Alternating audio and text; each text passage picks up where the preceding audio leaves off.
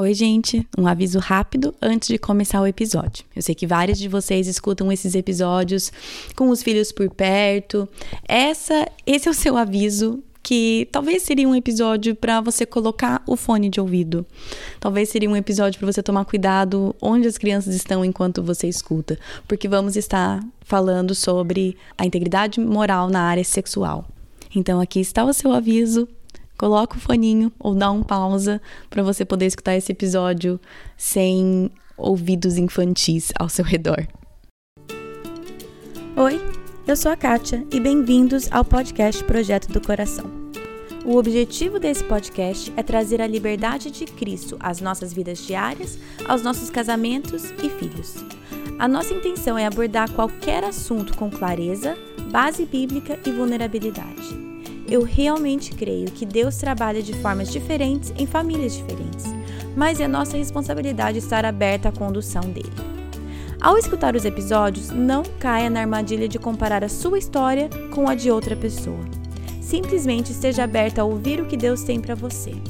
Que Ele conduza a sua família e que este podcast seja meramente um instrumento nas mãos dele.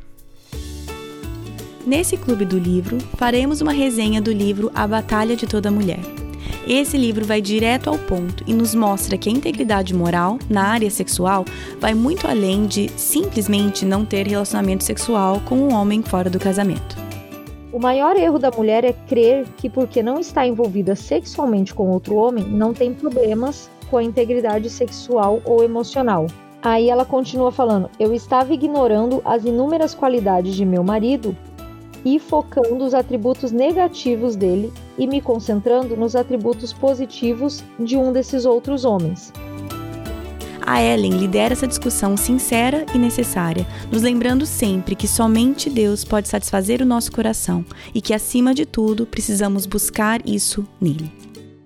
Então, de novo, voltou lá naquele mandamento que ela falou: ame a Deus com todo o teu coração, tua mente. Ah, daí se eu amar a Deus não vai mais ter tentação. Não vai, vai ter. Só que você tem para onde correr.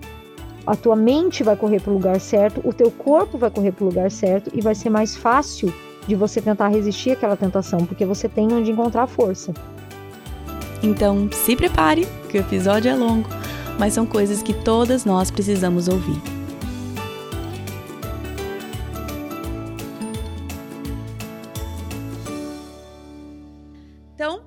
Estamos aqui com o quinto clube do livro. Não estamos nem na metade, Ellen. Ah, mas vamos lá, a gente vai conseguir. São 11, estamos quase na metade, quase na metade. 11, serão, serão no total 11 clubes do livro, e esse é o número 5. Esse é o, é o livro que escolhemos para tratar desse tema que estamos no, no caminho discipulado, que é a integridade moral. E é um livro, primeiro é um tema pesado, e é um livro pesado, né, Ellen? Sim. Oi, pessoal, tudo bem? Vamos lá. Qual que é o livro, Ellen? Dá uma apresentaçãozinha aí do porquê que você escolheu esse livro. Falamos um pouco da última vez, mas é, dá essa introdução aí pra gente. Deixa eu dar um panorama geral. O livro chama Batalha de Toda Mulher. Esse livro é de uma série que eles falam para todas as faixas etárias. Então, assim, tem a Batalha de Todo Homem, a Batalha de Toda Mulher, a batalha de todo adolescente, de toda adolescente, para meninos e meninas, e depois tem preparando sua filha e preparando seu filho para a batalha de todo homem, de toda mulher. Então eles usaram esse tema para poder destrinchar o assunto. E uma grande questão é que esse livro é antigo, então assim, você não acha mais ele nas editoras. Eu cheguei a uhum. ligar, ele é da editora Mundo Cristão. Eu cheguei a entrar em contato com a editora, perguntando se eles davam autorização para a gente gravar audiobook. Eles não deram. Então, se você está me ouvindo e tem um contato dentro da editora Mundo Cristão, convença eles, porque eu gravo com prazer. ai, ai. Mas então, assim, ele é um livro difícil realmente de achar, mas eu não quis deixar de usá-lo por causa disso, porque eu acho que quando a gente fala sobre integridade moral, ele é um dos livros mais completos que eu já li. Porque a integridade uhum. moral, ela vai entrar na área da integridade sexual, ela vai entrar na área da integridade emocional. Então ela abrange todos esses temas e é o que esse livro abrange também. Também uhum. já queria falar que assim, ó, o episódio 48 do podcast que fala de infidelidade emocional, que foi com os pais da Kate, tem muito Sim. do que a gente vai falar aqui. Então, se você Muito. não ouviu esse episódio, volta lá e escuta. É um episódio extremamente rico, vale a pena você ouvir paralelo com o que está aqui. E a terceira coisa que eu queria falar é a seguinte: esse tema, integridade moral, no caminho do discipulado, é para gente falar para homens, mulheres, tudo, né? Uhum. Hoje aqui nós vamos fixar a nossa atenção na questão da batalha de toda mulher. Então, o nosso alvo hoje é falar para o público feminino que tipo de batalha as mulheres enfrentam, como elas podem vencer essas batalhas, encarar essas batalhas. Nós sabemos que os homens têm as suas batalhas, nós sabemos que os homens lutam normalmente muito com pornografia, com lascívia, com a cobiça dos olhos, e nós estamos tentando fazer entrevista com relação a isso também. Então, nós estamos atrás de como fazer entrevista para falar sobre a luta dos homens com pornografia, que nós vemos que é um tema muito recorrente. Tem muitas ouvintes que entram em contato com a gente falando: ah, vocês podiam falar disso, a gente não sabe lidar e tal. Então, nós estamos atrás disso. Mas o que eu queria era fazer um desafio para você que vai ouvir essa resenha hoje, que é uma coisa que meu marido fala muito. Ele sempre fala que a gente deve olhar para o espelho e não para a janela. O que isso quer dizer? Quando você vai aprender algo que Deus vai te ensinar ou através de um livro, olha para a sua vida e não olha para a vida do outro. Olha como você pode mudar e não como o outro pode mudar. E acho Sim. que esse livro hoje vai ser um desafio para isso, porque vai ser muito fácil a gente pegar os conceitos que estão aqui e falar assim: ah, mas se meu marido não me tratasse desse jeito, eu não fazia tal coisa. E, gente, vamos fugir disso. Vamos simplesmente olhar para nós, pensar como eu, como esposa, como mulher, porque não é só para esposa, é para mulheres solteiras também, como eu, como mulher, posso ter uma integridade moral independente de como é meu marido, meu namorado ou o que for. Para a gente realmente olhar para o nosso coração. Hum, sim, e é, a gente não tá querendo falar que. Ah, então. Ah, então tá falando para as mulheres e, e para os homens. Não, a gente sabe, a gente sabe. Nós estamos falando para as mulheres, primeiro, porque nós somos mulheres. e a grande, o grande público do podcast é feminino. Eu sei que tem homens, e como você falou, Ellen, a gente vai tentar trazer isso à medida que for possível. Mas o livro é a Batalha da Mulher. É, nós vamos falar então sobre a integridade moral e sexual da mulher. Né? E claro que também tem muitas outras áreas de integridade moral que não são da área sexual, que também precisam ser lidadas, mas esse livro vai falar sobre especificamente a área sexual. Isso. E em vez de eu ficar explicando muito, eu vou ler um trecho aqui onde ela já fala qual que é essa batalha, que ela explica um pouco. Uhum. Começa falando assim: há uma batalha que quase toda mulher terá que travar, a batalha da Uhum. integridade emocional e sexual. A batalha da mulher geralmente não começa com o olhar lascivo, como acontece com o homem. Apesar das mulheres também serem visualmente estimuladas, a luta normalmente é mais sutil e começa em território muito mais profundo. Para as mulheres, a batalha quase sempre começa com um coração completamente decepcionado. O Hum. desapontamento da mulher com os homens, as circunstâncias, Deus, a vida, o dinheiro, os filhos, o futuro podem levar seu coração a desviar-se. Se você for solteira, pode voltar-se para fantasias e autossatisfação, como a masturbação, prejudicando você de desenvolver uma ligação sadia com seu futuro marido. Se for casada, pode começar a comparar seu marido a outros homens, e fazendo isso, ele nunca estará à altura. Eu gostei Hum. muito dessa, dessa introdução que ela dá, porque mostra exatamente do que, que o livro vai falar. A Sim. batalha da mulher, ela começa muito mais na mente, e é a questão da gente comparar nossos maridos com outros homens, a gente desejar que nossos maridos fossem diferentes como aquele cara, a gente fantasiar coisas com outros homens, ou no caso das mulheres Uhum. solteiras, não ter uma vida íntegra sexual, seja se envolvendo com alguém outro, ou você mesmo através da masturbação, e de qualquer forma isso vai prejudicar tanto o seu futuro relacionamento como o seu relacionamento com o seu marido hoje. Sim, uma grande parte dessa primeira parte do livro que é a fidelidade no casamento é muito mais do que somente a fidelidade física, né? Esse é o que, esse é o primeiro foco que ela traz no livro, né? Sim.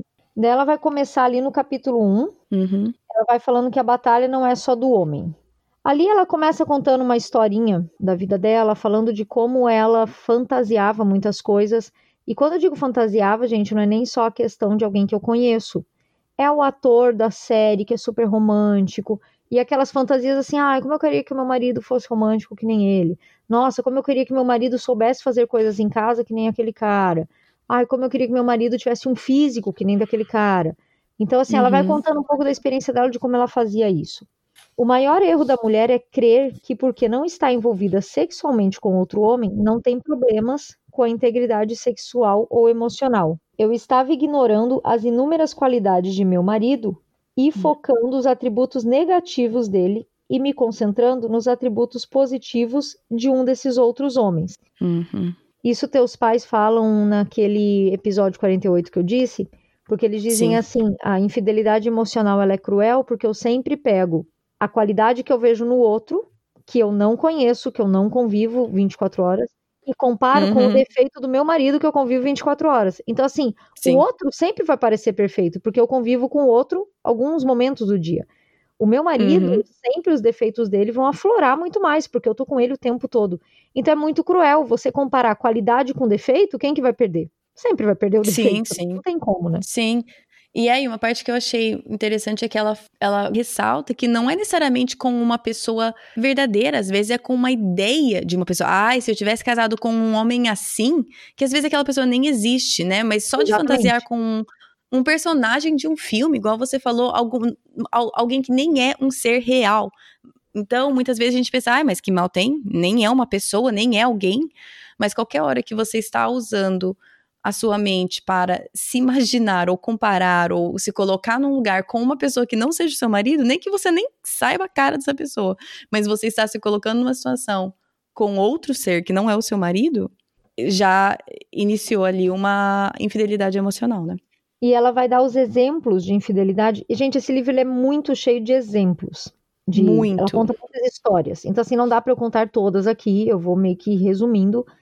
Mas aqui ela dá alguns exemplos de tipos de infidelidade emocional que ela tem lidado nos aconselhamentos com mulheres ao longo do tempo. Uhum. Então, o primeiro deles é fantasiar outros homens, e daí realmente ela fala isso, até ela conta a história de uma mulher que tem um casamento super feliz, super bom, mas que essa mulher, na hora da relação sexual com o marido, ela imagina estar com outro homem em um lugar paradisíaco. E esse homem nem tem um rosto. É só o fato de Uhum. imaginar-se com um estranho num lugar estranho, isso ajuda ela a reagir sexualmente ao marido. E isso é um tipo de infidelidade, porque você não está, você está de corpo presente, mas a sua mente está divagando. Então, Uhum. tá errado. Aconselhar homens, ela vai falar muito sobre isso aqui no livro, de você se meter em querer aconselhar um outro homem que tá com algum problema no Uhum. dele, o homem vem falar contigo, e daí não adianta, você Hum. se identifica, porque o problema dele, por incrível que pareça, também é o teu, e daí você tem aquela Hum. conexão, tal, perigo. Vamos falar disso mais tarde. O terceiro exemplo que ela dá é sobre a questão da masturbação, e daí ela vai falar sobre essa questão de você satisfazer os seus desejos de uma forma sozinha. Você, por você mesmo, eu quero me satisfazer agora, dessa forma. Não é com uma coisa dentro do casamento, é uma coisa, às vezes, até assim: ah, meu marido não me satisfaz direito, então eu vou resolver o meu problema sozinha. E ela vai Uhum. falar mais sobre isso lá na frente, mas realmente é essa masturbação em que você está tomando controle, digamos assim, do seu prazer sexual, ela é errada Uhum. porque o prazer sexual foi feito para ser feito dentro do casamento, onde um se doa para o outro e juntos aprendendo isso, né? Então, quando Sim. eu parto para um tipo de coisa que eu vou sozinha, eu me isolo, eu excluo meu marido disso e eu vou para um canto, ou eu nem tenho marido, eu sou solteira, mas eu acho que eu mereço esse prazer agora, então eu me excluo, eu vou para um canto, ele é errado. E ela, inclusive, vai falar mais na frente, mas deixa eu só citar aqui. Ela cita o exemplo de Filipenses 4,8, que diz que a nossa mente tem que ser ocupada por tudo que é verdadeiro, justo, puro, bom, amável e de boa fama. E ela fala Uhum. assim: você, quando você está se masturbando, você não tem pensamentos de louvor ao Senhor. Normalmente, os Uhum. pensamentos Sim. não são puros, não são de boa fama. Então, só Sim. por isso, se você precisa pensar em coisas que não agradam a Deus para você conseguir lidar com isso, só por isso o conceito já está errado. Então, Sim, exatamente. que ela dá aí. E o quarto exemplo que ela dá é imaginar-se viúva. Gente, esse parece engraçado, mas realmente acontece. Porque ela dá Esse eu achei um pouco engraçado. mas ela dá o exemplo que ela vai falar isso no livro, ela fala assim que é normal nós mulheres termos receio, a gente pensa assim, gente, se meu marido morreu, o que, que eu vou fazer da vida? Toda mulher pensa isso, né? Gente, como é que eu vou fazer? Como é Uhum. que eu vou sustentar a casa? Como é que eu vou? Será que eu fico nessa casa?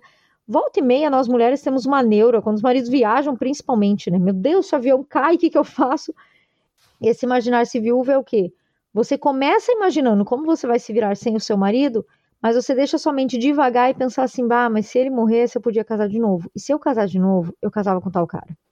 Porque esse cara, que não sei o quê, ou se eu casar de novo, eu ia procurar um marido que é assim, assim, assim, porque o meu não é, porque. E aí, de novo, você caiu no erro da comparação. Você, de novo, Hum. pegou alguém que existe ou que é fictício e está comparando com o marido que você não tem, que você tem, mas que não tem aquelas qualidades que você anseia. Então, esse imaginar-se viúva é realmente pensar assim: com quem que eu me casaria se meu marido morresse e eu pudesse casar de novo? Isso daí tá errado porque, de novo, você está idealizando algo que não é o real, né? Sim. Aqui ao longo, como eu disse, ao longo do capítulo vai ter muita coisa boa e vai ter ah, lá na frente ela tem uma série de perguntas que está escrito assim: você está envolvida numa batalha? Responda sim ou não às seguintes perguntas.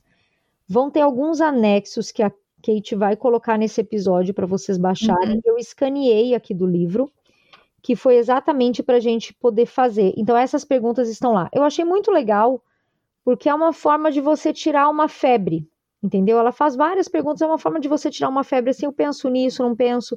Então é uma coisa legal de você fazer sozinha, seja bem sincera com você Uhum. mesmo, para você ter uma ideia de como que que você pé tá. que você tá, né? É, e talvez você nunca se confrontou com algumas coisas que você acha que é normal, e você vai descobrir que não é. É, quantas. Eu não sei nem te falar quanto feedback que eu recebi daquele episódio dos meus pais, tipo, nunca tinha nem ouvido falar em infidelidade emocional. Nunca é. tinha parado pra pensar nisso. É. E aí que vem o versículo que você sempre fala, que eu não vou lembrar qual que é, mas aquilo que eu conquistei, eu sou. Como é que é? Ah, todavia andemos de acordo com o que já alcançamos. Exatamente. E aí que vem o, vem o caso. Então tá. É, nós estamos fazendo o favor de expor isso pra vocês agora. Agora, se você nunca ouviu falar, agora você é responsável por aquilo que você já foi exposta, né? Então agora. É, nossa, às vezes a gente, nossa, eu nem sabia que isso tinha problema. Ok, agora a gente sabe. Então vamos então dar uma averiguada no nosso coração e ver o que, que a gente precisa mudar. Sim. Tem uma última parte aqui que ela fala para explicar essa batalha. Ela fala assim: assim como um homem se torna muito mais vulnerável a um caso sexual quando a sua esposa raramente lhe responde às necessidades físicas de alívio, a mulher se torna mais vulnerável a um caso quando suas necessidades emocionais são negligenciadas por muito tempo. No momento em que uma mulher chega a ter um caso sexual, quase sempre esse caso começou no plano emocional. Devido às necessidades emocionais, o coração grita por alguém que satisfaça seus desejos íntimos de ser amada, necessária, valorizada e apreciada. As necessidades emocionais da mulher são vitalmente tão importantes quanto as necessidades físicas do homem. Também mais um resumo para a gente entender essa diferença importante, mas que ambos é, é batalha igual para ambos, né? Sim. E aí é uma coisa que eu e você, Ellen, a gente tem conversado à medida que a gente foi lendo e planejando esse episódio, é que uma coisa que a gente quer deixar bem claro é que não é não é culpa do seu marido se você está traindo emocionalmente, fisicamente, e não é sua culpa se o seu marido está te traindo. Não é isso que a gente quer dizer. Estamos, né, Ellen? A gente não tá falando que, ai, você não satisfez o teu marido, então ele teve que procurar em outra. Então, é culpa é sua. Ou vice-versa. Ai, meu marido então não me satisfaz emocionalmente, então é por isso que eu estou caindo nisso. Não, não podemos, igual você falou, né, Ellen, de não, não vamos olhar o outro e colocar a culpa no outro. Isso é simplesmente para a gente entender que as necessidades do homem são prevalentes em uma área, da mulher em outra, as carências também, e as, as fraquezas também, né? Sim. Eu sempre falo, o erro de um não justifica o erro do outro, né? Uhum, então, sim. realmente, se meu marido está na internet olhando pornografia, não é porque eu não sou uma mulher mais bonita, porque eu não faço sexo com tanta frequência que ele quer, não sei o quê. Não, Isso é um isso é problema do dele. coração dele, é uma idolatria Ponto. mesmo do coração dele que ele precisa tratar com Deus. Mas eu sabendo das necessidades do meu marido, eu sabendo como o homem funciona, eu posso me atentar a isso e eu posso trabalhar em torno disso no nosso casamento para ajudá-lo. Da mesma forma, Se eu entendo que eu tenho necessidades emocionais, eu converso isso com meu marido, aquele negócio todo, ele pode, sabendo dessa diferença, se atentar para isso e trabalhar para o casamento funcionar. Mas realmente cada um, diante de Deus, cada um vai prestar as contas do seu erro. Então, Exatamente. Deus não vai olhar para o meu marido e vai falar assim: ah, pois é, tua mulher ficou pensando em outro homem, mas ó, tu também, né? Que não sei o quê. Não, Deus vai olhar para mim e vai falar assim: por que, que você ficava comparando seu marido com outro? Ele não Sim, vai. não vai olhar e falar assim. É, não vai adiantar. Não. Gente, síndrome de Adão e Eva. Não adianta. Sim. Ah, porque a mulher que você me deste me deu o fruto. Deus uhum. não queria essa explicação. Ele olhou para Adão e falou, por que você comeu? Ele não perguntou assim, ai, a Eva te deu, puxa vida, então você tá perdoado. Não, tu não podia ter comido, manezão. É simples. Então, assim, para é. Deus, cada pecado realmente é um pecado e ele vai tratar assim. E nós temos que pensar nisso, por isso que eu dei o recado no início. Olha pro teu coração. Deixa uhum. Deus tratar o coração do teu marido. Você vai tentar tratar o teu com as dificuldades que você vai enxergar que tem, né?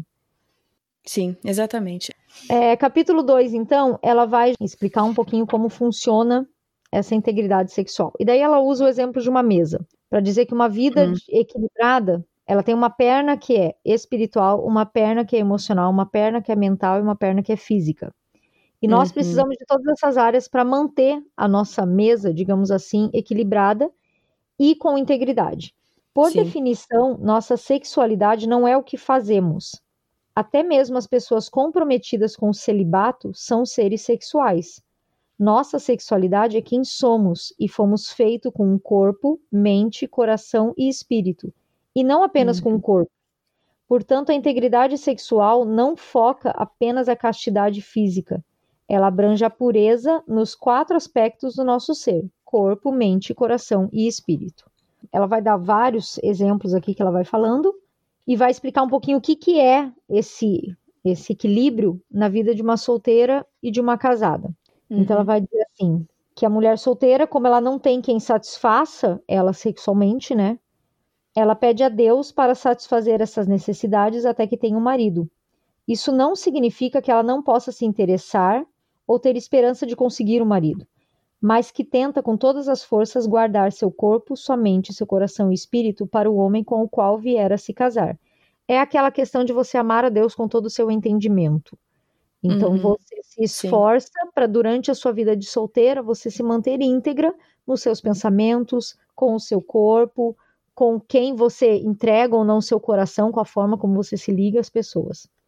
Para a mulher casada, integridade sexual equivale a ligar-se de forma íntima, física, mental, emocional e espiritualmente apenas com o marido. E é uhum. bem legal isso aqui que ela fala, porque normalmente quando a gente lê em Gênesis, que se fala de casamento, se fala os dois se tornam uma só carne. E daí a gente pensa que o que é uma Sim. só carne é o ato sexual.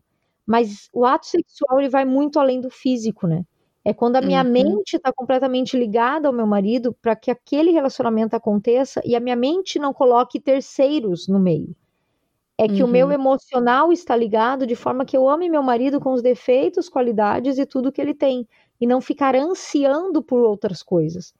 E espiritualmente Sim. eu gostei muito, porque espiritualmente entra muito essa questão do casamento cristão, né? Que a Bíblia fala Sim. sobre a questão do jugo desigual e tal. Então, quando tem esse julgo desigual, essa ligação espiritual ela é rompida. Não quer hum. dizer que o teu casamento está fadado ao fracasso, eu não estou dizendo isso. Mas eu estou não. dizendo que uma parte realmente da perna dessa mesa, ela não está 100% for, fixa.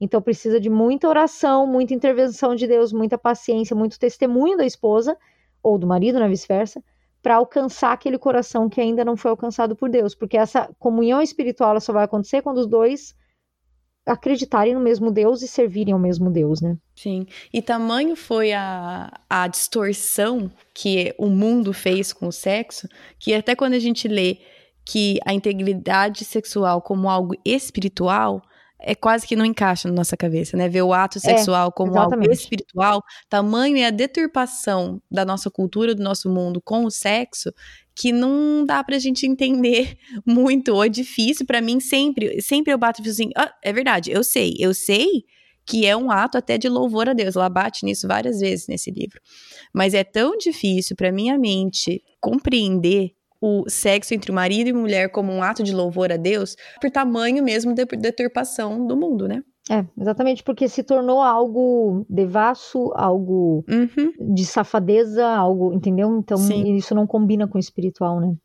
Eu gosto muito de um versículo que ela cita, que ela fala de como você aprender a viver com integridade sexual. E, gente, o versículo, nunca imaginei que ela usaria esse versículo, porque para mim não tem nada a ver.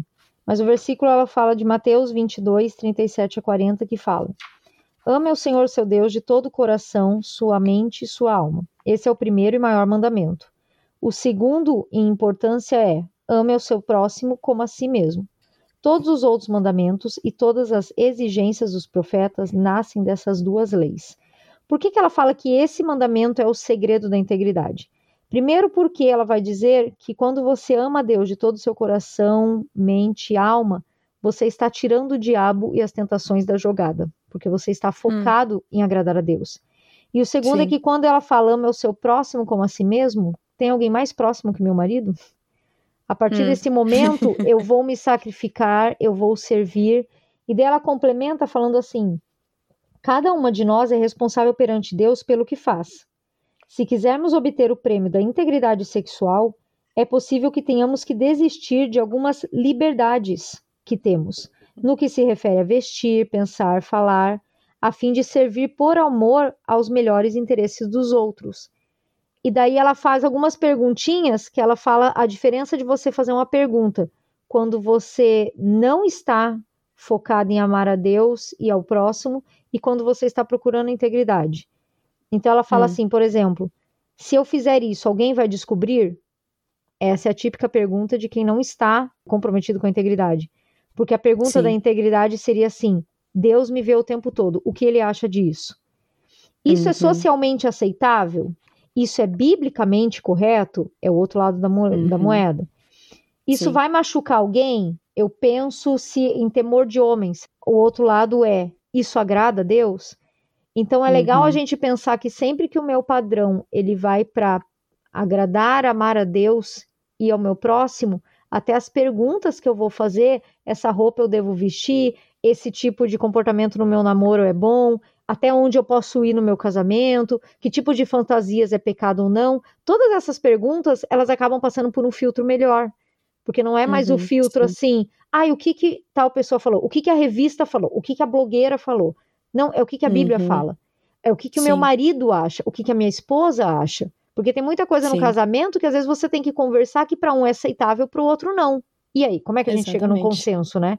Então a gente tem é. que ir para a Bíblia e a gente tem que amar um ao outro para se sacrificar, para abrir mão, para entender. Então é muito bom esse versículo que ela usou, porque apesar dele parecer espiritualmente muito nada a ver com sexo, ele tem tudo a ver, porque ele leva a minha mente e meu comportamento ao lugar correto, né? Sim, exatamente. Vamos seguir. O capítulo 3, ela vai falar sobre sete mitos que intensificam nossa luta. Muito legal. Bem prático. Direto, reto, prático, muito bom. Então, mito número um: não há nada de errado em comparar-me ou comparar meu marido a outras pessoas.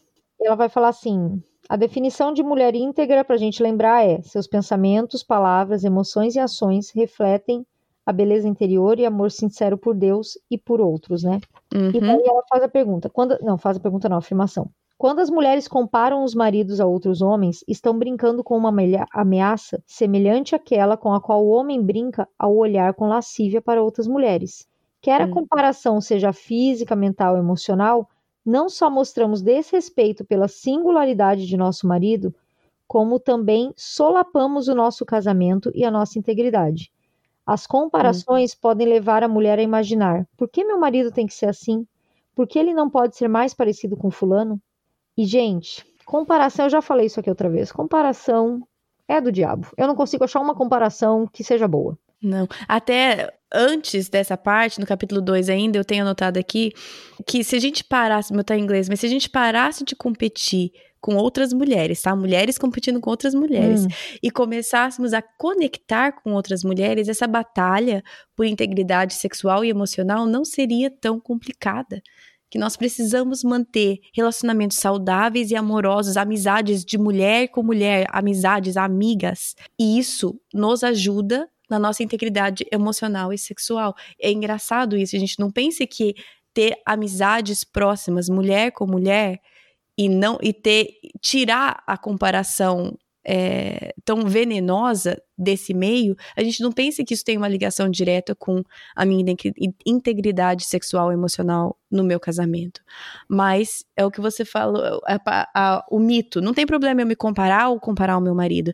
Não é só comparar o meu marido, é me comparar também. Essa comparação feminina, essa guerra entre mulheres, essa comparação sem fim que a gente faz umas com as outras, isso é extremamente prejudicial em muitas áreas, até no meu casamento, no, seu casamento, como a gente lida uma com a outra, né? É porque não adianta, gente. Quando eu me comparo com outra mulher, por exemplo, vamos usar um exemplo bem prático, e eu já caí nesse erro várias vezes. Eu olho para uhum. outra mulher e falo, gente, como ela é magra. Olha o corpo daquela mulher, não sei o que, ah, mas eu sou gorda. Olha meu corpo, não sei o que. O que, que isso começa a dar? Ah, não quero que meu marido me veja, porque eu sou feia, entendeu? Então, hum. assim, eu tenho que estar todas as luzes apagadas na hora do sexo, porque eu não quero que meu marido olhe para meu corpo. Eu não vou usar roupa bonita porque meu corpo é feio, porque olha da outra. De novo, eu nem estou comparando meu marido, mas eu estou prejudicando minha vida sexual por ter um padrão que claro. não é o meu. Não tem como. Uhum. E, gente, vamos ser Ou sinceros. o outro lado, né? Ou, ou eu olho para alguém, ou eu olho para alguém e falo assim, nossa, como eu tô bem, hein? Como eu tô, eu tô bonita, Também. eu tô bem. Aí eu tô tão e... bonita que eu vou usar roupas provocantes, uhum. porque não só meu marido, mas os outros devem ver a beleza do meu corpo, entendeu? Eu começo Sim. a me achar. Ou, assim. ou eu começo a olhar os pneus do meu marido e falar, nossa, eu me cuido tanto, ele não se cuida.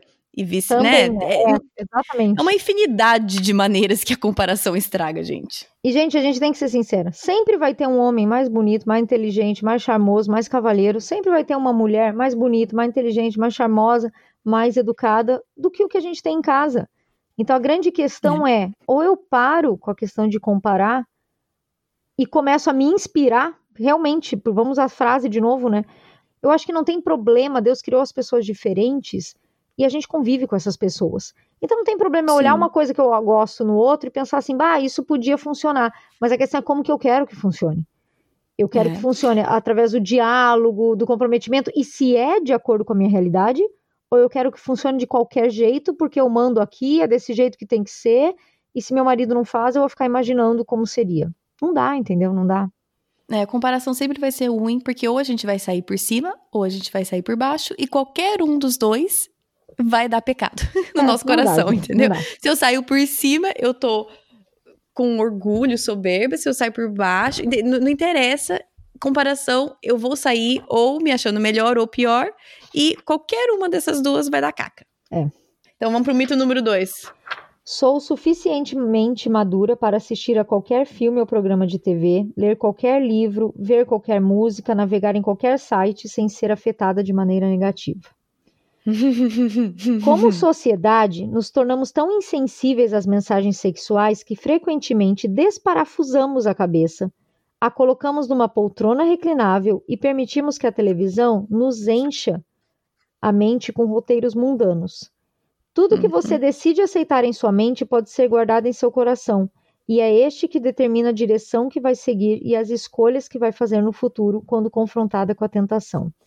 Gente, vamos Sim. começar a sessão confissão de pecado. Eu confesso para você que esse daqui é um que por muitos anos meu início de casamento me pegava muito.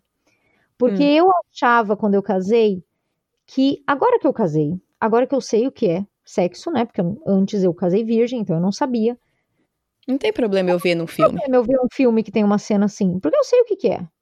Então, gente, realmente eu assistia filmes, e eu não estou falando de filmes pornográficos, mas estou não. falando de filmes que vão muito além, que mostram realmente o casal e tal.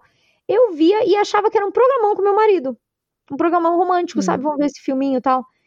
E, gente, eu só fui entender o tamanho do estrago que eu estava fazendo. Vou falar para vocês, quando eu li o livro A Batalha de Todo Homem, que é dessa série, porque hum, eu quis ler esse. Hum. Quando eu entendi como a mente do homem funciona, e quando eu vi que eu estava colocando a pornografia dentro da minha casa de forma arbitrária. Porque aquelas hum. imagens vão ficar guardadas na caixinha. E não só as imagens ficaram guardadas na caixinha do meu marido, mas ficam na minha.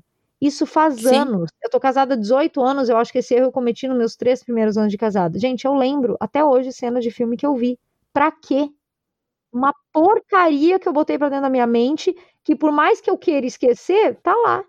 E não contribui com nada Não. Contribui só com aquele mito de como que é o sexo que a gente vê em filme. Não é Exatamente. assim, gente. Não, e fora isso. e a gente acha que deveria ser assim, e a gente fica insatisfeito, não é? E é. Não é nem só as imagens no marido, é a expectativa na mulher. E é, fora isso, é a questão de você, de novo, esses filmes, essas séries, elas levam para comparação. Você não só compara, uhum. não só essa questão sexual, essa, essa questão dos filmes, eu não vou nem falar muito, porque assim, é duas pessoas peladas transando, a gente não deveria olhar. E vou ser sincera, gente, tenho 18 anos de casada, 38 anos na cara, eu e meu marido assistimos filmes com controle na mão. E nós é. passamos é. as cenas. Quando a gente vê que o casal tá começando, a gente passa a cena. Aí você fala, nossa, mas imagina tal. Não, gente, eu não quero trazer pornografia uhum. para dentro da minha casa. E eu tenho que entender Sim. que isso é. Pode ser uma ceninha de segundos, mas está mostrando algo. Às vezes nem precisa ser isso. Vamos falar um pouquinho só de séries. Às vezes você está assistindo uma série fofa, que nem tem nada, mas tem aquele cara. Ai, aquele cara é tudo de bom. O cara é romântico, o cara é paciente, a mulher é uma crápula, mas o cara é demais, o cara não sei o que, não sei o que. Aí eu tô lá no décimo episódio e eu começo assim, gente, aquele cara, ah, ele podia ficar com outra mulher, porque aquele cara. Porque... Gente, quem nunca começou a, a, torcer pela traição, porque a mulher não merece hum. cara, quem nunca começou a pensar, ah, se meu marido fosse metade do que aquele cara é, se ele fosse tão hum. romântico como aquele cara é, já estamos no perigo de novo. Vamos falar um Sim. pouquinho de livros românticos. Eu sou uma pessoa que lê muito e leio inclusive livros seculares, mas eu comecei a filtrar livros. Livros que dão uma intensidade de detalhes para uma cena romântica e não sei o que, não é bom. Hum. Porque o livro é a pornografia da mulher, enquanto o vídeo é o do Sim. homem. Não adianta, gente. A gente se envolve de uma forma com o personagem que realmente daqui a pouco você não tá, você tá imaginando aquilo. Música, das músicas que você ouve, ela fala aqui no livro sobre música, eu achei interessante, porque assim, por exemplo, eu, Ellen, sempre tive uma vida cristã, né? Eu sou desde berço, vou na igreja tal. Então, música é uma coisa que eu nunca tive um passado com música. Mas ela, uhum. autora do livro, ela teve uma vida muito devassa mesmo. E ela fala que algumas músicas remetem ela a momentos do passado, a festas, uhum. a shows, a casos. Então, o que, que ela fez? Uhum. Ela teve tirar música secular da vida dela, porque às vezes era o ritmo que já lembrava ela disso. Então, hum, sim, se você é coisa, é uma né? pessoa que tem um histórico com algumas músicas, você deve evitar, para evitar que a tua mente vagueie num passado que ela não deveria mais visitar, entendeu? E vamos ser sinceras, sim. lembranças são coisas que você visita se você quer. Ela tá guardada na tua mente. Eu não tenho como apagar coisas hum. da minha mente. Mas eu visito se eu quero. É, tem uma parte aqui que ela fala do pássaro. A gente não consegue controlar se o pássaro voa por cima da nossa cabeça. Não tem Às vezes uma lembrança vem, ok. Agora você consegue controlar se você deixa o pássaro fazer um ninho na tua cabeça. Aí é. sim. E é, e é bem isso, né? Os pensamentos às vezes vêm e vão e a gente não sabe nem de onde veio. Mas aí que vem a nossa responsabilidade. Eu vou deixar esse pássaro fazer um ninho na minha cabeça ou ele passou voando e, e agora eu perdi de vista? E uma coisa legal ainda que ela fala desse lance da televisão e tal, ela fala assim, ó. Tenha cuidado para não confundir intensidade com intimidade. A intensidade desaparece à medida que a novidade se esgota, mas a uhum. intimidade uhum. continua a desenvolver-se quanto mais você conhece a pessoa. E essa questão Sim. da intensidade é muito que acontece com a nossa mente quando a gente está vendo um filme, um negócio. É tão intenso aquela cena de amor, é tão intenso aquele casal, ou uma série, é tão intenso aquele envolvimento, que você começa a almejar aquilo. Só que a hora que aquilo acaba, que aquela novidade passou, passou. Então, nosso casamento ele não deve ser baseado em intensidade. Ele deve ser baseado em intimidade. Legal momentos de intensidade, mas são momentos. Eles não vão ser a base. Tem que ter uma base Sim. de intimidade mesmo, né? É. Mito 3. Ninguém se machuca quando fantasio sobre alguém que não seja meu marido no momento em que fazemos amor. Uma frase, ela resume tudo. Ela fala: o orgasmo possivelmente é 10% físico e 90% mental. Hum. Então, sim, gente, quando você fantasia que você está com outro homem na hora do sexo, você está tendo um orgasmo com aquele outro homem, não é com seu marido. Sim. Porque uhum. a tua uhum. mente realmente é que vai trabalhar para você nisso. E essa daqui é muito fácil você pensar. Se seu marido estivesse pensando na sua melhor amiga enquanto ele transa com você, isso ia te machucar? Se a hum. resposta é sim, por que, que você pode fazer com qualquer outro homem? Se teu marido é. estiver pensando na atriz da Globo, não sei o que, que tem um corpo perfeito e tal, isso não ia te machucar? Se você conseguisse ler a mente dele, você não ia se machucar? Ia.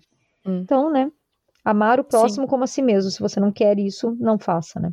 Exatamente. Mito 4. Pensar em que tipo de homem eu gostaria de ter caso meu marido morresse não é errado, desde que eu não esteja planejando isso. Ah, com certeza. Porque se você estiver planejando matar ele, é um problema.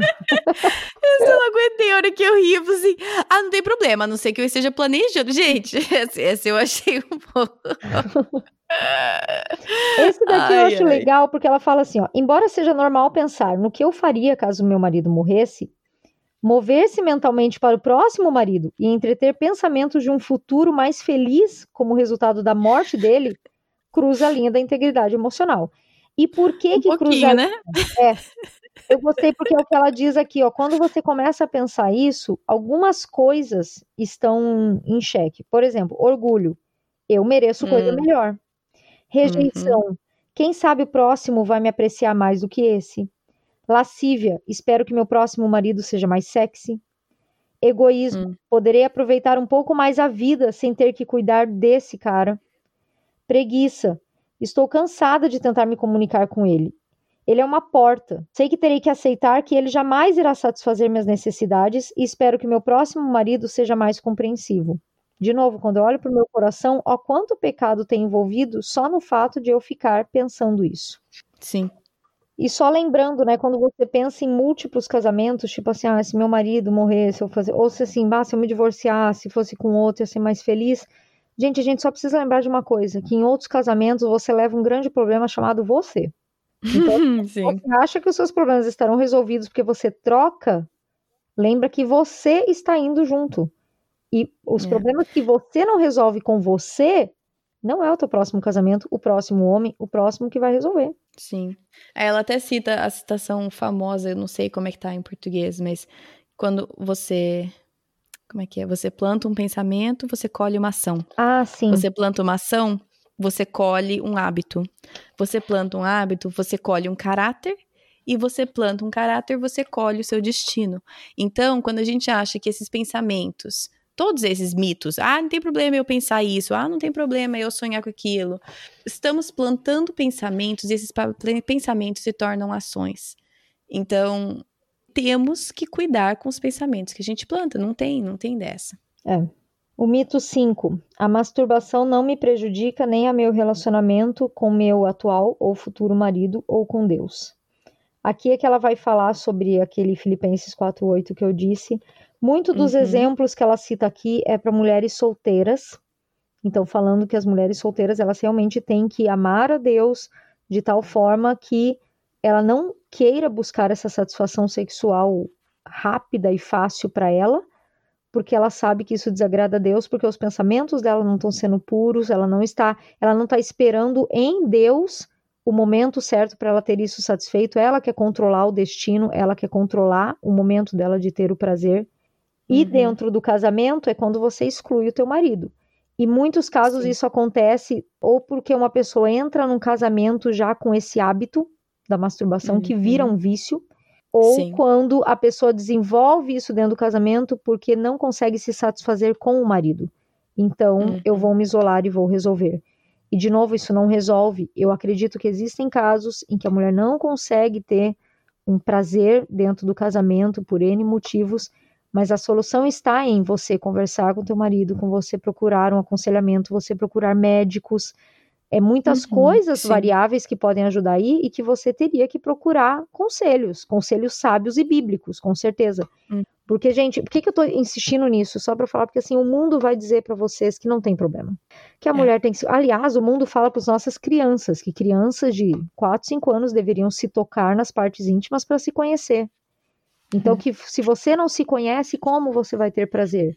Só que, gente, Deus criou o nosso corpo funcional de uma maneira correta. Você não tem que se tocar para se conhecer. Isso é uma coisa que automaticamente no casamento, com os ajustes e com as conversas, as coisas vão fluindo. Se não está Sim. fluindo você precisa de uma ajuda externa, legal. Mas não recorra à masturbação sozinha. Aquela masturbação que você realmente se isola porque uhum. você não vai estar tá ajudando o teu casamento. Você vai estar tá prejudicando, você está isolando o teu marido de tentar entender como o teu corpo funciona ou vice-versa. Então é realmente uma é. coisa que precisa de, de ajuda. precisa de conversa. É, é aquela coisa que parece, é, entre aspas, não sei se em português tem esse ditado, mas tipo um, um crime sem vítima, né? É. Entre aspas. É. Parece, é o que tá falando aqui, qual que é o mito? Ai, não machuca ninguém, não tem problema nenhum. Por mais que talvez pareça um, entre aspas, crime sem vítima ou sem consequência, não é. É. Uma carga que você vai ter que ligar, lidar depois. Então, de novo, tem uma outra área aqui que ele fala assim, ele tá, na verdade, tá falando, ela tá referenciando Paulo com as vestimentas das mulheres.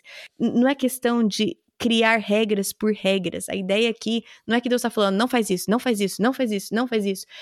Não é isso. É tem um padrão de integridade sexual que é para o nosso bem. É assim que a gente deveria encarar tudo isso, não com uma regra disso, não pode isso, não pode isso, não pode isso, não pode, mas é entender que o Criador nos criou de certa forma e ele entende como funciona. Ponto. Sim. Mito 6. Pelo fato de sentir-me tão tentada sexualmente, já devo ser culpada. Por que então me preocupar em resistir? Gente, esse é o velho esquema assim. Ah, já comi o chocolate, então por que eu não como a barra inteira? Ah, já comi a bola de sorvete, então por que eu não como o pote inteiro? O é. fato de você se sentir tentada não é um pecado em si, não é uma evidência. Ele pode se tornar um pecado, mas isso não quer dizer que você vai se jogar as traças, né? E daí tem um é. versículo que ela coloca aqui de Hebreus que ela fala assim: Esse sumo sacerdote compreende as nossas fraquezas, visto que ele teve as mesmas tentações que nós temos, ainda que ele uhum. nunca cedeu a elas nem pecou. Portanto, vamos ousadamente até o próprio trono desse Deus e permaneçamos lá para recebermos a sua misericórdia e acharmos a sua graça para nos ajudar em tempos de necessidade. Isso está em Hebreus 4, 15 e 16. Gente, eu vou falar uma Sim. coisa aqui que talvez escandalize alguns. Mas, gente, Jesus era homem. Ele tinha mulheres em volta dele. Você uhum. acha, sinceramente, que nunca uma mulher tentou fazer algo com Jesus? Você acha, hum. sinceramente, que nunca uma mulher tentou se jogar para cima de Jesus? Eu acho que sim. E, e é o que, que fala aqui. Por mais que ele nunca iria pecar, porque ele era homem, mas ele também era Deus, mas isso aconteceu para ele nos ensinar que existe um lugar onde você pode correr na hora da tentação, que é aos pés do sumo sacerdote. Então, de novo, hum. voltou lá naquele mandamento que ela falou: ame a Deus com todo o teu coração, tua mente. Ah, daí se eu amar a Deus não vai mais ter tentação. Não vai, vai ter. Só que você tem para onde correr. A tua mente vai correr para o lugar certo, o teu corpo vai correr para o lugar certo e vai ser mais uhum. fácil de você tentar resistir àquela tentação, porque você tem onde encontrar força. Sim, exatamente. E o mito 7, que era o último, não há ninguém que realmente entenda a minha luta. Se você hum. acha que ninguém realmente entenda a sua luta, aqui está duas pessoas, Kate e Ellen, nós entendemos. Já vou te falar isso. Sim. Nós entendemos porque sim, a nossa mente já comparou nosso marido com outros homens, a nossa mente já pensou se nosso casamento seria melhor enquanto a situação, a nossa mente uhum. já divagou em várias partes. Então, gente, não pensa que você está sozinha numa luta, e bem pelo contrário. Não. O livramento vem quando você tem uma amizade sincera com uma outra mulher que te encoraja, uhum. que se mostra vulnerável e que te ajuda na hora dessas batalhas. Então não existe uma pessoa sozinha lutando no mundo todos estamos no Sim. mesmo barco. Sim. E até no episódio que eu fiz com meus pais, eu mencionei um pouco, você pode, vocês podem ir lá e voltar a escutar, mas até momentos que eu me sentia completamente emocionalmente é, abandonada é uma palavra muito forte, que meu marido é muito bom, mas assim, tem épocas no nosso casamento que a gente se sente um pouco emocionalmente esquecidas, né? Sim, negligenciada, e, né? E como é, negligenciada, essa é palavra melhor. E aí, como aquilo eu percebia quando alguém fazia um comentário, tipo, que na verdade nem era tanto um elogio, mas na minha cabeça eu já entendi aquilo como elogio, aquilo já alimentava minha alma e o perigo que foi se eu não tivesse percebido aquilo e confessado pro meu marido, mas é aquela coisa que você percebe, oh, oh, como se levantasse uma bandeirinha vermelha, oh, oh, você gostou demais dessa atenção que o cara te deu. Por é. que, que você grudou nesse, nesse, nesse elogio que ele te deu? E aquela bandeirinha que sobe, você fala assim, ó, oh, peraí que não tá, não tá bom o negócio, tá perigoso. Sobre esse negócio de se sentir sozinha, ela fala algo aqui que eu achei bem interessante. Pode haver 10% de nós que são do tipo de mulher pura como a neve, que jamais sonharia em desejar outro homem além do marido. Há então os outros 10%, que são tipo a coelhinha da Playboy, constantemente se insinuando, atirando olhares e aproveitando os espojos da guerra. O resto de nós, as 80%, provavelmente se encaixa na faixa que fica lutando com a integridade sexual e emocional em diversas proporções. Então é isso, falar que não tem nenhuma luta até pode ser, mas você vai ser 10% da população, entendeu? Em compensação, falar que você, nossa, é um terror, que você tem todas as lutas, que você não, né? Também vai ser 10%. Uhum. A maioria vai flutuar entre essas coisas, vai ter mais dificuldade em uma em outra, mas todas temos, gente, todas temos. Estamos aqui nos 80%. Estamos no 80%. Um outro anexo que vai ter lá também é cada mito desse que eu falei, ela coloca uhum. um mito e ela coloca uma verdade bíblica. Achei extremamente versículo, né? bom o uhum. versículo. Sim. Então, peguem esse anexo, cola na parede, cola em qualquer lugar, porque é super bom para decorar esses versículos mesmo. Muito, muito útil Sim. isso. Vamos lá, o capítulo 4 ela vai falar sobre a gente começar a fazer uma revolução na nossa mente. Esse capítulo, gente, ele vai ser rápido pelo seguinte: ela dá um panorama geral de como foi os anos dela de decadência moral. Então esse capítulo ele é uhum. quase uma biografia, assim. Ela vai falando do que ela viveu, do que, que ela fazia, tarará, tarará. Então é muito pessoal, não tem muito o que eu ficar lendo aqui, né? Mas tem uma parte que eu achei muito boa, que ela vai falar sobre a questão de Adão e Eva e vai falar quando Deus fala para Eva, né? Todavia, você receberá bem ao seu marido e ele terá domínio sobre você. E dela uhum. fala sobre isso. Ela diz assim: ó, creio que o desejo da mulher e a questão do governo ou poder estão relacionados de modo a revelar parte do mistério por trás desse problema da integridade sexual. Creio que o desejo de poder é o fator que leva muitas mulheres a seduzirem os homens, assim como induz algumas delas a usarem o sexo como um instrumento de barganha no casamento. Não é uhum. é tanto sexo ou amor que essas mulheres buscam, mas o poder que obtêm ao fazerem um homem ajoelhar-se diante de seus encantos. Hum. Ao descobrirmos, quando jovens, que nosso corpo curvilíneo, nosso rosto bonito faz a cabeça virar, isso desperta em nós uma forma de poder que talvez não conhecêssemos antes. Para algumas, esse poder chega a intoxicar, talvez até o ponto de tornar-se um vício. Virar a cabeça de um garoto da mesma idade torna-se uma pequena emoção, enquanto levar um homem mais velho e mais importante a virar a cabeça infla em maior grau os nossos egos. Então eu achei bem legal que ela realmente pega essa questão de que Deus fala que Adão vai dominar sobre Eva, né? E como hum. a gente tem esse poder do nosso corpo sobre o olho dos homens, né? E como a gente usa isso de uma forma às vezes consciente ou inconsciente, mas eu acho que na maioria das vezes é consciente, principalmente uhum. dentro do casamento. Então, quando as coisas não saem Sim. como eu quero, meu marido não sei quem, então tá, então também não vou transar mais com ele. E daí faz uhum. greve de uhum. sexo e usa isso como uma forma de punição para conseguir aquilo que quer, porque a gente sabe que isso vai ter um certo poder.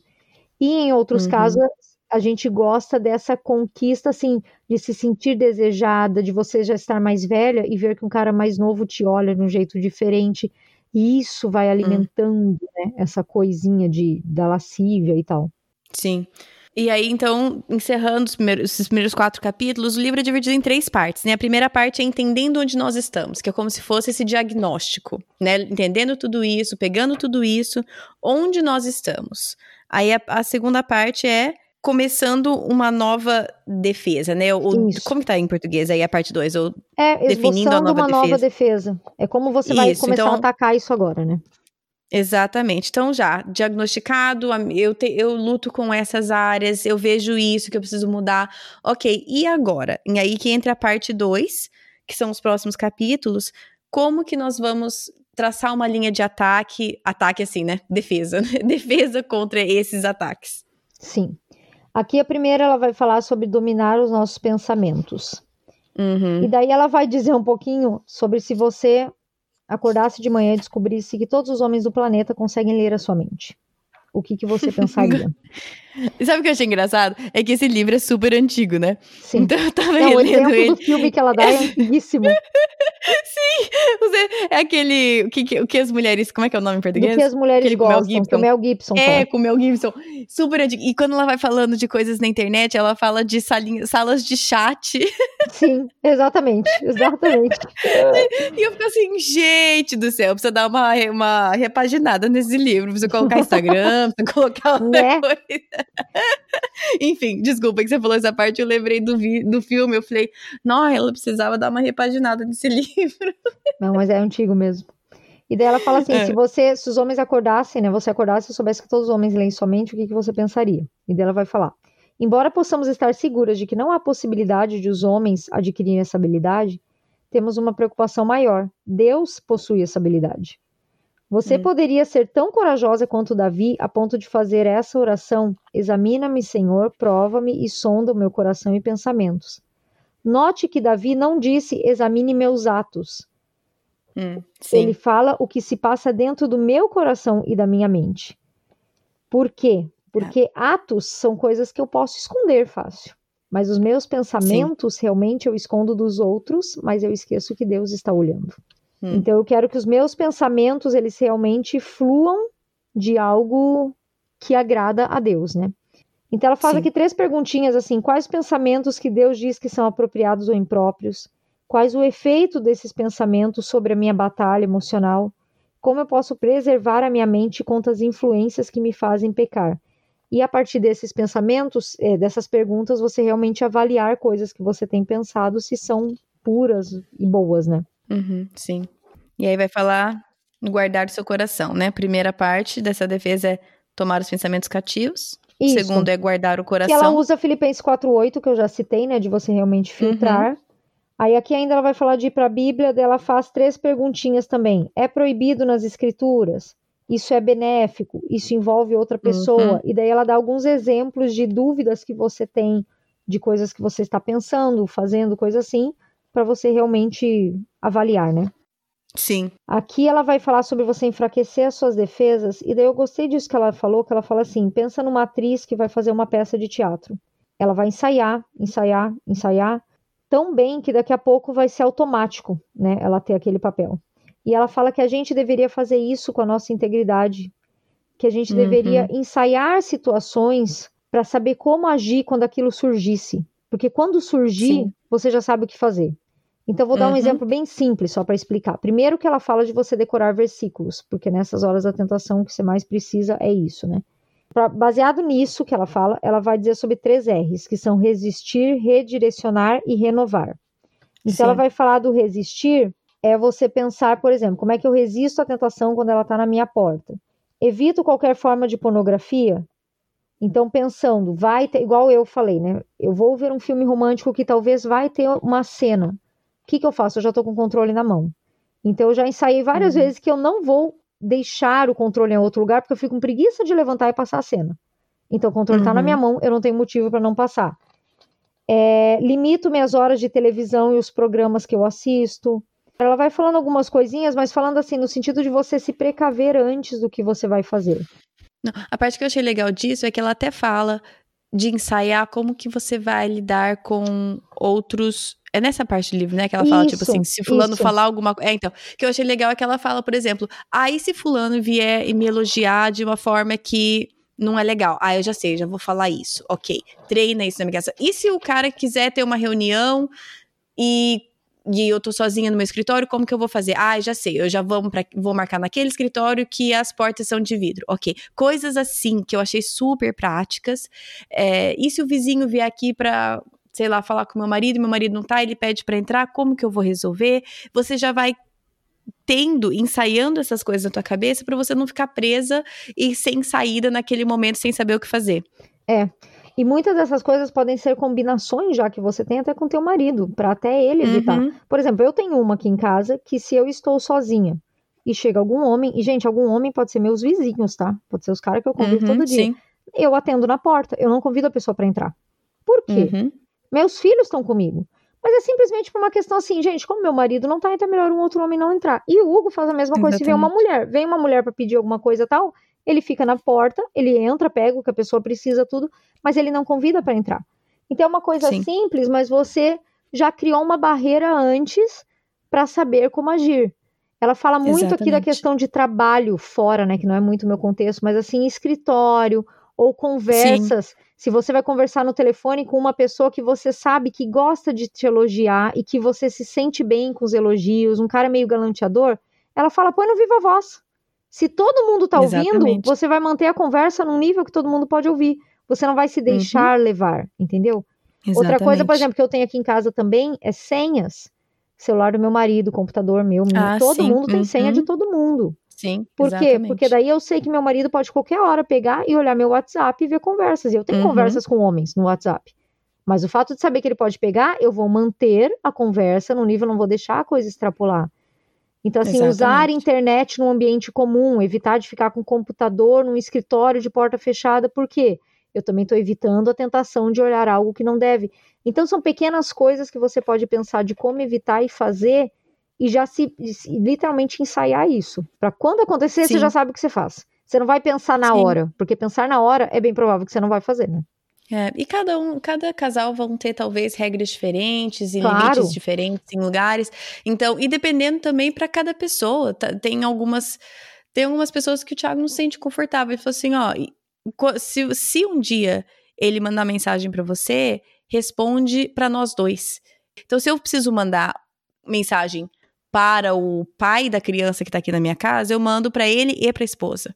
Sim. Um- faço um grupo, entende? Então, assim, entendi. cada um vai ter umas regras diferentes, vocês vão em casal estabelecer alguns limites, você no seu contexto vai pensar e, e ensaiar, entre aspas, quais seriam as suas reações, para que no momento que surgir uma, uma situação assim, você já sabe o que fazer. Sim. E aqui, só para fechar esse capítulo dominando os pensamentos, gente, nada mais é isso do que o que está escrito em Efésios 4, que nos ensina que você se despoja do velho homem, você renova sua mente, você se reveste do novo homem. Então é isso, é eu me despojar das coisas que eu sei que são erradas, meus pensamentos errados. Eu vou renovar a minha mente como? Com versículos bíblicos, com a verdade bíblica, eu vou enfiar verdades bíblicas para me convencer de que aquilo tudo que eu fazia por pensamento estava errado e eu vou Uhum. me revestir do novo homem. Como é que eu me revisto? Eu tenho que colocar outra coisa. Então, um Sim. hábito só se perde quando você põe um outro no lugar. Essa é a tônica Uhum. desse livro todo que a gente está falando. É a velha história. Eu quero parar de Exatamente. tomar Coca-Cola. Como é que eu faço? Eu paro de tomar? Não, eu começo a beber água toda vez que eu tiver vontade de tomar Coca-Cola. Depois de um tempo, eu comecei a tomar mais água do que Coca, começou a ficar mais fácil tomar menos Coca. Esse Sim. é um hábito, ele tem que sair, mas para ele sair, outro tem que entrar. Então, com a nossa É. mente, a gente tem que fazer isso com nossos atos, a gente tem que fazer isso sempre pensando assim: o que, que eu vou substituir que agrada a Deus para me livrar daquele mau hábito, né? E tem uma parte que ela até fala que é impossível a gente tirar lixo da nossa mente, igual você também você até falou de É. imagens que ainda estão na tua cabeça. Mas é possível a gente encher a nossa mente de o que é puro, que é belo, que é agradável, como diz a Bíblia. E a nossa mente só consegue concentrar um certo número de coisas de cada vez, né? Algumas têm poder de mais coisas do que outras, mas se, se eu estou colocando o que é belo, o que é puro e o que é agradável, eu não consigo tirar aquelas outras coisas que estão ali, mas eu consigo fazer com que elas ficam, é, como eu falo, diluídas entre várias outras coisas boas que eu coloco. Sim. Aí o capítulo 6, ela vai falar, ela falou no 5 de guardar a mente, agora guardar o coração. Ela dá um Uhum. exemplo aqui que eu achei fofo, que ela falou que uma vez ela lavou roupa e deixou um velcro de uma roupa aberta. E daí quando Ah, ela tirou, tava já fiz 300 roupas grudadas no velcro pra tirar, rasgou as roupas, é um caos, eu também já fiz isso. E ela Ai, que fala raiva. o coração pode ser justamente como esse velcro. Se os deixarmos Hum. desprotegidos, ficará fácil para ele se apegar a qualquer pessoa que nos sintamos atraídas. E daí, Hum. gente, nesse capítulo ela usa uma coisa fantástica que é o semáforo. Ela Sim, vai eu achei super bom. sobre os semáforos de conexão emocional. Então ela usa as cores, eu vou falar deles aqui tentando explicar um pouquinho. Ela fala o que, que é a Uhum. conexão emocional no sinal verde, o que, que é no sinal amarelo e o que, que é no sinal vermelho. Então, no sinal verde, ela fala que é atração, atenção. O que, que é atração e atenção? A atenção, ela fala assim, ó, todo mundo já teve, você está andando na rua e um homem chama a tua atenção. Talvez porque ele está bem vestido, talvez porque ele é muito alto, talvez o jeito dele de andar. Mas assim, ele chamou sua atenção, você reparou e continuou seu caminho. Problema nenhum. Entendeu? Às vezes Uhum. algumas pessoas acham que, meu Deus, olhei, nossa, será que eu já. Gente, o cara só chamou. Achei bonito, ai meu É, Deus. o cara tá bonito, uma roupa bonitona tal, beleza. Passou, ele passou, eu continuei passando e segue a vida. E a atração é a questão da afinidade. É aquela coisa Uhum. assim, você se familiariza um pouco com a pessoa, não a ponto de saber tudo, mas você se sente atraída de assim, nossa, a gente tem isso em comum. Isso é o que acontece numa amizade saudável, que você Uhum. pode ter com outro homem. Por exemplo, ai, tem um cara que lê muito livro também. Fatalmente eu vou me sentir atraída nesse sentido. A gente vai ter assunto. Vou perguntar que livro ele Uhum. leu, ele vai falar do que eu li, que tipo gosta, não sei o quê. Beleza. Você mantém a conversa nesse nível sobre os livros e acaba por aí. Uhum. Então é aquela questão da afinidade. Não tem problema você ter afinidade com algum homem mais do que com outros. É normal, desde que você Sim. mantenha aí. Por que, que eu tô falando tanto isso? Mantenha aí. Porque a partir desse sinal verde é que vai você vai para o amarelo. E daí é que ela vai explicar o que, que é o sinal amarelo. O sinal amarelo é o afeto. Quando você já conhece suficientemente a pessoa e nota que está atraída por ela, mas sente a necessidade de expressar seus sentimentos mostrando essa afe- afeição. Os sinais de Uhum. afeto podem ser algo tangível, como um pequeno presente, um bilhete carinhoso. O afeto pode se expressar verbalmente, como um elogio sincero ou contar algo para uma amiga de confiança. O que, que é o problema É. do afeto e por que, que ele é uma- um sinal amarelo, não é um vermelho?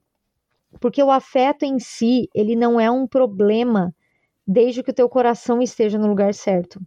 Não tem problema eu ter um amigo e falar assim: ai, gente, vou levar um bolo para aquela pessoa, tá doente, tá, vou levar um bolo. Ou tipo, a pessoa faz uma coisa muito bem, você fala assim: nossa, como tu fez bem esse trabalho.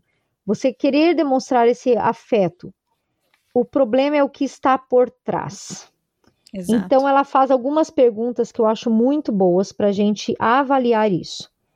Qual é meu motivo para expressar esse afeto? Ele é apropriado?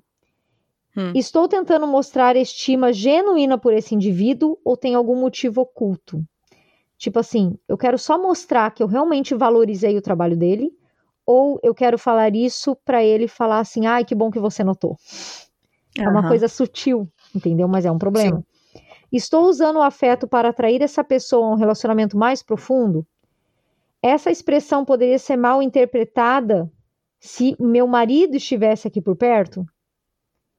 Eu me importaria se meu marido soubesse dessa expressão de afeto?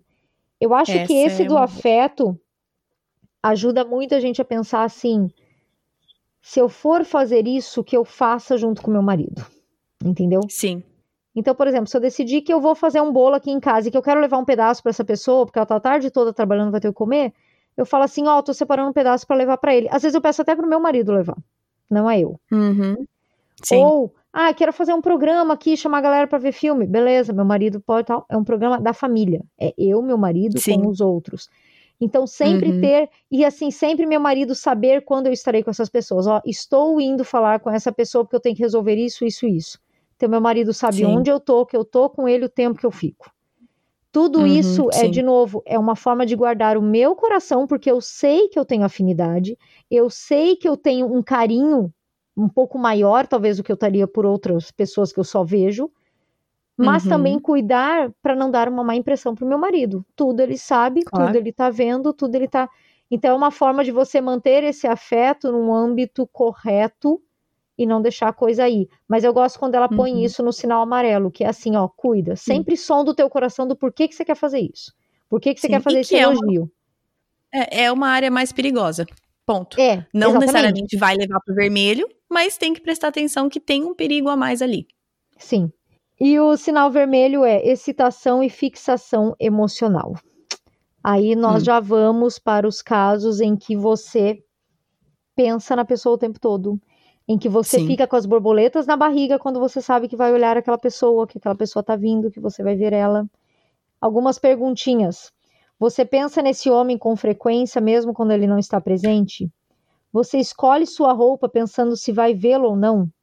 Você se esforça para encontrá-lo esperando que ele a veja? Procura desculpas Uhum. para telefonar para ele? Procura razões para escrever e-mails e esperar alguma resposta? Sabe aquele negócio? Ah, vou encaminhar isso aqui porque é do interesse dele, acho super legal. E fica encaminhando tudo que é coisa. Uhum.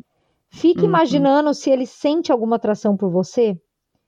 Você deseja falar ou passar tempo a sós com essa pessoa? Hum. Então, gente, isso daqui realmente assim, ó, ela fala que é uma avaliação do coração, tanto que ela diz assim: primeiro ore e avalie seu coração. Se você nota Sim. que você está nessa fixação, que você está nessa euforia, peça perdão a Deus, porque começa por aí, você reconhecendo. Uhum. Em seguida, ore pedindo a proteção divina para você se proteger contra isso. E em terceiro, afaste-se dessa pessoa. Então não adianta uhum. eu orar, eu pedir a proteção de Deus e eu continuar andando com a pessoa.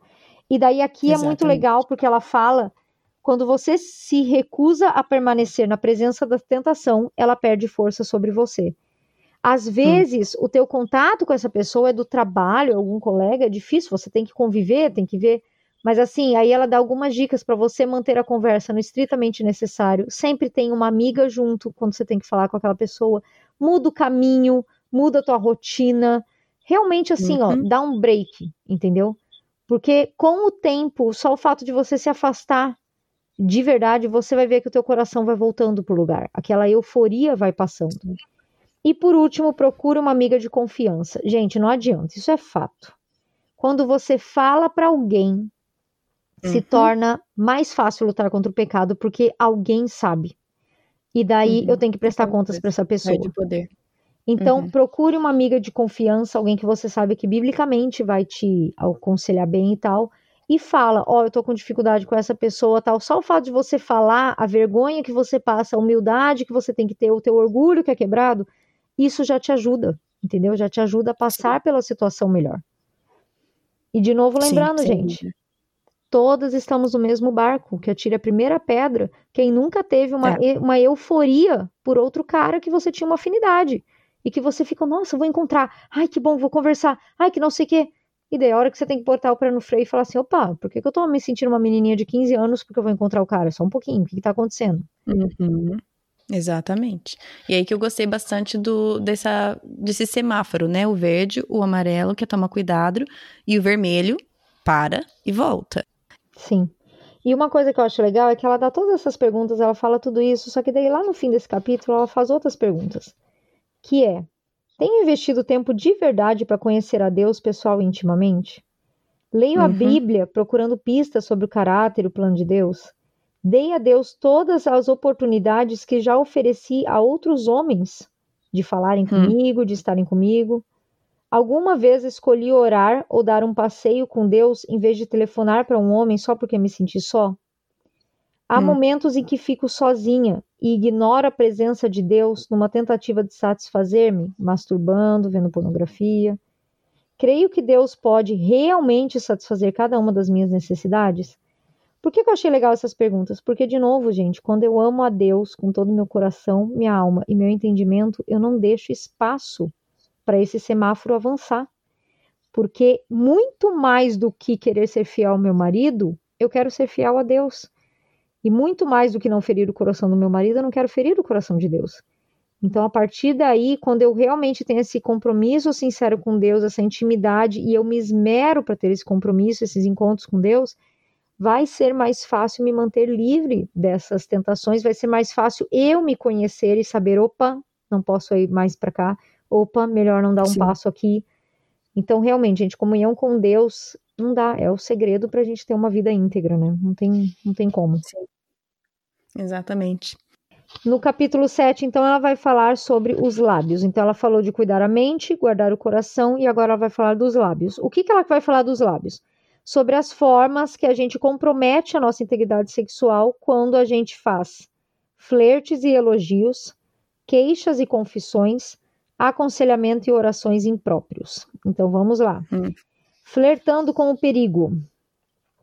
O que, que é flertar? Na verdade, flertar poderia ser chamado de provocar, uma vez que a pessoa que flerta não tem qualquer intenção séria. Uhum. Aí ela pergunta: é uma prova de amor provocar alguém com sua atenção e demonstração de afeto se não deseja realizar qualquer esperança que a pessoa possa despertar? Então, flerte é aquele negócio de usar palavras. Nossa, como você tá bonito. Ai, como você faz isso bem. Nossa, como você ficou musculoso. Entende? Tipo, Sim. Se, se eu tô falando isso, eu tô criando na pessoa alguma expectativa de que eu não. E eu não vou suprir aquilo. Então. E vem volta aquele, um pouco daquele negócio do poder que você comentou, né? Com que certeza. você falou aquela parte é. de exercer o poder de olha o que eu consigo fazer. E uma que eu gosto que ela fala aqui, para ela, antes de você fazer um comentário que seja um elogio e tal, você pensar assim: se o meu marido ou a mulher desse cara estivesse do lado dele, ela ia gostar? Eu acho que sempre que a gente pensa se o que eu tô fazendo, meu marido tivesse aqui, ia estar tá tudo bem, ou se no caso o cara é casado, se a mulher dele tivesse perto, ia estar tá tudo bem, eu tenho que pensar duas vezes. E se você é solteira, cuide com isso na questão de que às vezes você usa isso só para ganhar um benefício, mas não querer algo com a pessoa. Então eu elogio Sim. e tal porque é a pessoa que me dá carona. Eu elogio porque é o cara que me dá atenção e eu tô carente, eu preciso de atenção. Mas você está criando no coração dele uma expectativa de que talvez você goste dele e que talvez Sim, vocês possam exatamente. namorar. Então tá errado. Você tá flertando e você não tá cuidando, você não tá sendo amorosa porque você não tá cuidando do coração daquela pessoa, né? Sim. O próximo que ela vai falar é queixando-se das queixas. Aqui ela vai falar sobre a questão de você reclamar do seu marido. E daí eu até Sim. gostei que ela fala assim, eu até, ela diz, eu não vou ser tão cruel a ponto de dizer que a mulher não tem direito nunca de queixar-se do seu marido. Mas queixar-se claro. para outro homem, aí é um problema. Aí é. Porque, gente, não adianta. Uma coisa é eu ligar para Kate e falar assim: ai, amiga, meu marido fez tal coisa, bah, que droga, que não sei o que e tal.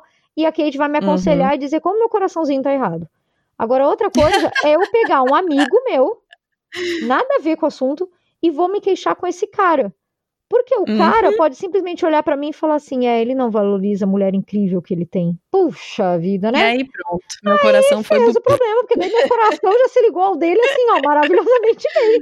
Tipo, aí ele é. me vê como meu marido não me vê. Então, gente, não reclame do seu marido. Ponto final. Hum. Se for para reclamar porque você precisa muito, procure uma mulher. Nunca faça isso para outro homem, por favor. E uma mulher sábia, né? Vamos combinar. É uma, uma, mulher, mulher que sábia, você sabe.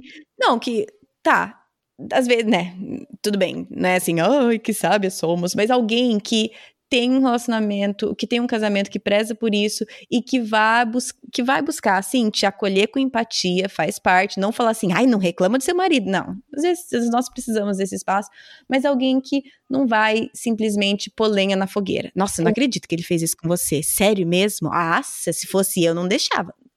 Não é isso que a gente precisa nesse momento, né? Precisamos procurar alguém que vai te acolher, sim, que vai te ouvir, que vai te dar espaço, te acolher com empatia, mas que ao mesmo tempo vai te direcionar para que quando você saia daquela conversa, você saia pelo menos com o teu coração um pouquinho mais próximo do teu marido e não mais distante. É. E o último é sobre a questão que a gente já falou de não aconselhar um outro homem, né? Gente, uhum, é uma uhum, regra. Sim. Mulheres aconselham mulheres, homens aconselham homens. Eu até gostei que ela fala assim, ó. As mulheres podem ser excessivamente atenciosas em certas situações, mesmo quando os sinais uhum. vermelhos começam a surgir. No geral, pensamos, mas ele precisa de mim. Estou só uhum. tentando agir como uma amiga. Como posso deixar de ajudar? Ele não tem mais ninguém. Isso nem é cristão se eu deixar de ajudar. Mas, gente, isso uhum. tudo já é desculpa porque a gente quer estar com a pessoa. Então, assim, se um homem chega para você e abre um problema, você vê que é uma situação que ele precisa de um aconselhamento, encaminha pro teu marido encaminha para o teu pastor, Sim. fala, olha, realmente você precisa de ajuda, mas eu vou te encaminhar para tal pessoa, tal, que ele vai conversar contigo. Não é o teu papel fazer isso ali. Uhum. Mesma coisa homens, né? Se você, se uma mulher chega e abre o coração, encaminha para tua esposa, encaminha para outra mulher. Não é o teu papel. Sim. E por mais que aqui são esses três pontos que ela fala nesse capítulo de cuidar da, da, dos lábios, da língua, da boca, aqui que vem a minha confissão de pecado, bem nessa área. Porque para mim, na, eu não curto nada mais do que um bom papo. Alguém uhum. que conversa bem. Entendeu? Então, aí te, eu subliminei uma parte aqui que falou assim: homens usam a comunicação como um meio, usam a conversa como um meio de comunicar informação. Mas mulher usa a conversa como um meio de se aproximar, como um meio de um meio de ligação de relacionamento mais próximo. E como eu gosto de conversar, gente, como eu gosto de conversar com, sabe aquelas pessoas que sabem conversar, que sabem levar um papo legal? Sim. Ah, aí que é o meu ponto de eu preciso prestar atenção. Eu preciso tomar cuidado. Porque muitas vezes, aconselhar homem eu não aconselho, essas coisas, tudo bem, mas e o lado de a gente estar tá conversando e o cara saber levar uma conversa e eu fico empolgada naquela conversa. E, naque... e às vezes a conversa é sobre nada, não tem nenhum elogio um ao outro, não tem ninguém nada, mas a gente está conversando, está conversando. Para ele, ele está simplesmente comunicando informação, né? Hum. E eu, naquilo, aquilo vai indo, aquilo vai indo, de repente eu estou ligada emocionalmente àquele cara, porque ele conversa bem. Então aqui é uma área que eu tenho que tomar muito cuidado. E é uma área que eu lutei, porque Ah, mas essa é a minha personalidade. Eu sou assim, eu converso, eu gosto de estar com as pessoas. E tudo bem. Não vou falar que agora, porque eu sou casada, eu não vou conversar com homens. Não é isso, mas é, é, o lance do semáforo. Cada um sabe quando tá indo para aquele amarelo, né? Ok, tá indo no amarelo, eu tô vendo que essa conversa para mim tá me alimentando mais do que deveria estar. Então vamos tirar o pé, vamos tirar o pé do freio. É. então para mim essa é uma área que pega para mim. Essa área de conversa, de conversa boa, de conversa estimulante, eu digo estimulante intelectualmente, né? Mas assim, esse tipo de conversa. E, e aí que para mim, e aí que eu, nós precisamos entender onde que é a nossa área que pega, né? Qual que é a área que a gente tem mais facilidade em cair. E aí que, né, se a gente tá falando de confissão de pecado, aí vai a minha. E de novo, não estamos falando que você não pode ter essas conversas, mas talvez não, de forma dificuldade, nenhuma. você não vai ter com tanta frequência. Você teve uma conversa Exatamente. super boa com um cara que você falou, nossa, gente, que legal como fluiu e tal. Mas beleza, eu não vou procurar ele amanhã, no fim de semana de novo. Exatamente. Deixa passar um tempo, daqui a um mês, quando a gente se encontrar, a gente conversa de novo. Isso mantém um pouco as coisas num nível cuidadoso, né? Eu consigo manter uhum. a conversa, mas sem ultrapassar as coisas, né? E aí que eu prestar atenção mesmo. Onde que tá o meu coração? Eu fico pensando muito tempo depois naquela conversa, eu fico lembrando daquilo, eu fico procurando situações onde eu posso conversar com aquele cara de novo. Aí que é onde você tá, né? Você precisa ficar atenta a essas bandeirinhas. Eu preciso ficar atenta a isso na minha vida. Sim. Capítulo então, próximo. 8, então. O capítulo 8 ela vai falar sobre você tem elos fracos, ela diz assim: você já entendeu a tua luta, você já entendeu que você tem que guardar uhum. teu coração, tua mente, tua boca, mas existem algumas coisas que fogem um pouco dessas três e que são elos fracos, ela fala. Então, o primeiro uhum. elo fraco é roupas comprometedoras. E aqui ela vai falar sobre aquela questão da mulher se vestir uhum que é a questão de você usar trajes modestos, né, não despudurados e tal. E aqui eu uhum. queria falar uma coisinha que é assim, é, conhecendo os homens e sabendo que eles são pegos pelos olhos, realmente a gente deveria cuidar aquilo que a gente veste. Mas mais uhum. do que isso, Colossenses 3:23 fala tudo o que fizer, faça de todo o coração como para o Senhor e não para homens. Nós devemos nos vestir de uma forma para agradar a Deus. Eu não quero aqui levantar a bandeira de que, ah, porque estava com shortinho curto, o homem falou alguma coisa que não devia porque você provocou. Não. De novo, o problema do olho do homem é o problema dele, ele que vai tratar o olhar dele com Deus. Mas Sim, é olhar para o meu coração e perguntar por que, que eu tenho necessidade de vestir essa roupa? Por que, que eu tenho que pôr esse uhum. vestido mais justo? Essa roupa mais decotada? E realmente avaliar se aquilo glorifica a Deus. Exatamente. O próximo que ela vai falar é o duelo fraco, é a companhia comprometedora. Eu gostei muito de uma frase que ela fala que é assim: quando você passa tempo com alguém, está dando um presente a essa pessoa, a sua presença. É verdade. Uhum. O presente da sua companhia é muito precioso e seu valor é inestimável. Por trás dos seus seios bate um coração no qual habita o Espírito Santo. Por trás do seu belo rosto encontra-se um cérebro que possui a mente de Cristo. Tenha cuidado com os homens que veem o invólucro, mas deixam de ver o valor do que está dentro do pacote.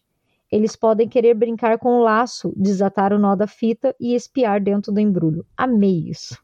Amei. Sim. Porque Sim. tem essa, né? Cuida com os homens que você está se relacionando, que você está junto. Você, alguns homens você sabe o tipo, a lábia, você sabe o tipo uhum. de gente que é. Não anda com essas amizades comprometedoras. Se afasta, aliás, né? Porque... Sim. Não Exatamente. E o terceiro é atos comprometedores. A gente já falou um pouquinho sobre isso, mas é aquela questão de você ficar sozinha com um homem num lugar por muito tempo. Uhum. Aceitar convite de, ah, é festa da firma, porque todo mundo vai, não sei o quê, mas você sabe que justo aquele cara que fica te, né, chavecando vai estar tá lá. Uhum. Então, gente, não faça. Se você sabe que vai ter alguma chance de dar uma treta, não faça. Foge desses Sim. atos, né? Sim. E aí vamos para a parte 3 do livro, né? Isso. Que é a primeira parte era meio que um diagnóstico, entendendo onde você tá, a segunda parte traçando uma nova defesa e agora é embarcando numa vitória, certo? Isso, daí ela vai falar de algumas coisas para você fechar esse ciclo para conseguir ter integridade emocional. E a primeira uhum. que ela uhum. vai falar é sobre a questão do perdão, que ela vai dizer assim que você precisa encarar os seus problemas do passado e perdoar Uhum. coisas que aconteceram e aprender que você é uma nova criatura em Cristo. Então Sim. tem uma parte aqui que eu queria ler que ela diz. É, para iniciar o processo de perdão, você deve dar alguns passos. Reconhecer sua ira e mágoa, que eles são reais, Hum. Deus sabe que eles existem. Compreender que o fato de apegar-se a esse sofrimento só atrasa a sua vida. Livrar-se conscientemente de qualquer necessidade de vingança. Refletir sobre a origem de sua dor. Orar com sinceridade por aqueles que magoaram você, pedindo que Deus cure as feridas delas e as suas. E orar pelas suas mágoas. Isso é que ela vai dizer assim, principalmente se você teve um passado como o dela, que foi muito tenebroso, entendeu? E ela demorou para aceitar que ela poderia ser uma mulher de valor por tudo que ela fez, por todos os homens que ela se relacionou. Às vezes você Uhum. tem um passado que alguém te molestou, abusou fisicamente, e isso hoje tem repercussões na tua integridade. Ou abuso verbal também de homens que te menosprezaram como mulher e você não consegue se sentir valorizada. Então, assim, realmente colocar uma pedra, entender que Deus perdoa e Deus quer restaurar tudo isso e você liberar perdão se precisa para alguma pessoa. Sim. Capítulo 10, ela vai falar de reconstruindo pontes. E aí ela entra na questão assim, Uhum. ok, entendi isso, eu preciso agora me reconectar com meu marido. Né? Eu perdi muito Uhum. o meu casamento por causa desses erros, preciso me reconectar. E daí ela vai falar aqui, inspire, inspire, em vez de exigir intimidade. Eu gostei disso porque Hum. ela diz que muitas vezes eu vou querer exigir do meu marido que ele satisfaça as, as áreas que eu estou fraca para que eu fique bem emocionalmente. Então ela fala que em vez de você Sim. exigir, comece a inspirar ele a isso. E daí ela dá algumas dicas, digamos assim, mas é servir seu marido como se ele fosse sua melhor amiga.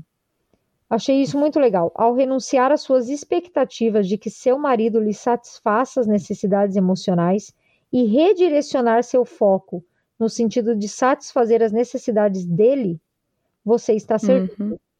E é uma pergunta boa: será que eu sirvo meu marido como eu sirvo a minha melhor amiga? Quando ela vem em Hum. casa, que eu faço melhor, que eu, eu me, me ajeito, eu tiro tempo para conversar. É uma coisa legal de pensar, né? É que ela fala, né, por exemplo, acho que chegou uma hora que o marido dela falou, nossa, você falaria com uma amiga sua desse jeito, de estar falando É. comigo? É. E é bem essa é- essa coisa que muitas vezes a gente trata muito melhor as pessoas que estão fora do que as pessoas que estão dentro, né? E é a tendência, né? Porque os de fora eu não tenho o tamanho da intimidade que eu tenho com os de dentro e eu preciso Claro. só manter uma certa aparência. Mas tá errado, né? Se eu começo a Sim, pensar que os de dentro deveriam ter o meu melhor, eu vou começar a servir melhor. E essa questão do servir Sim. que ela fala é: primeiro, tira o foco de você.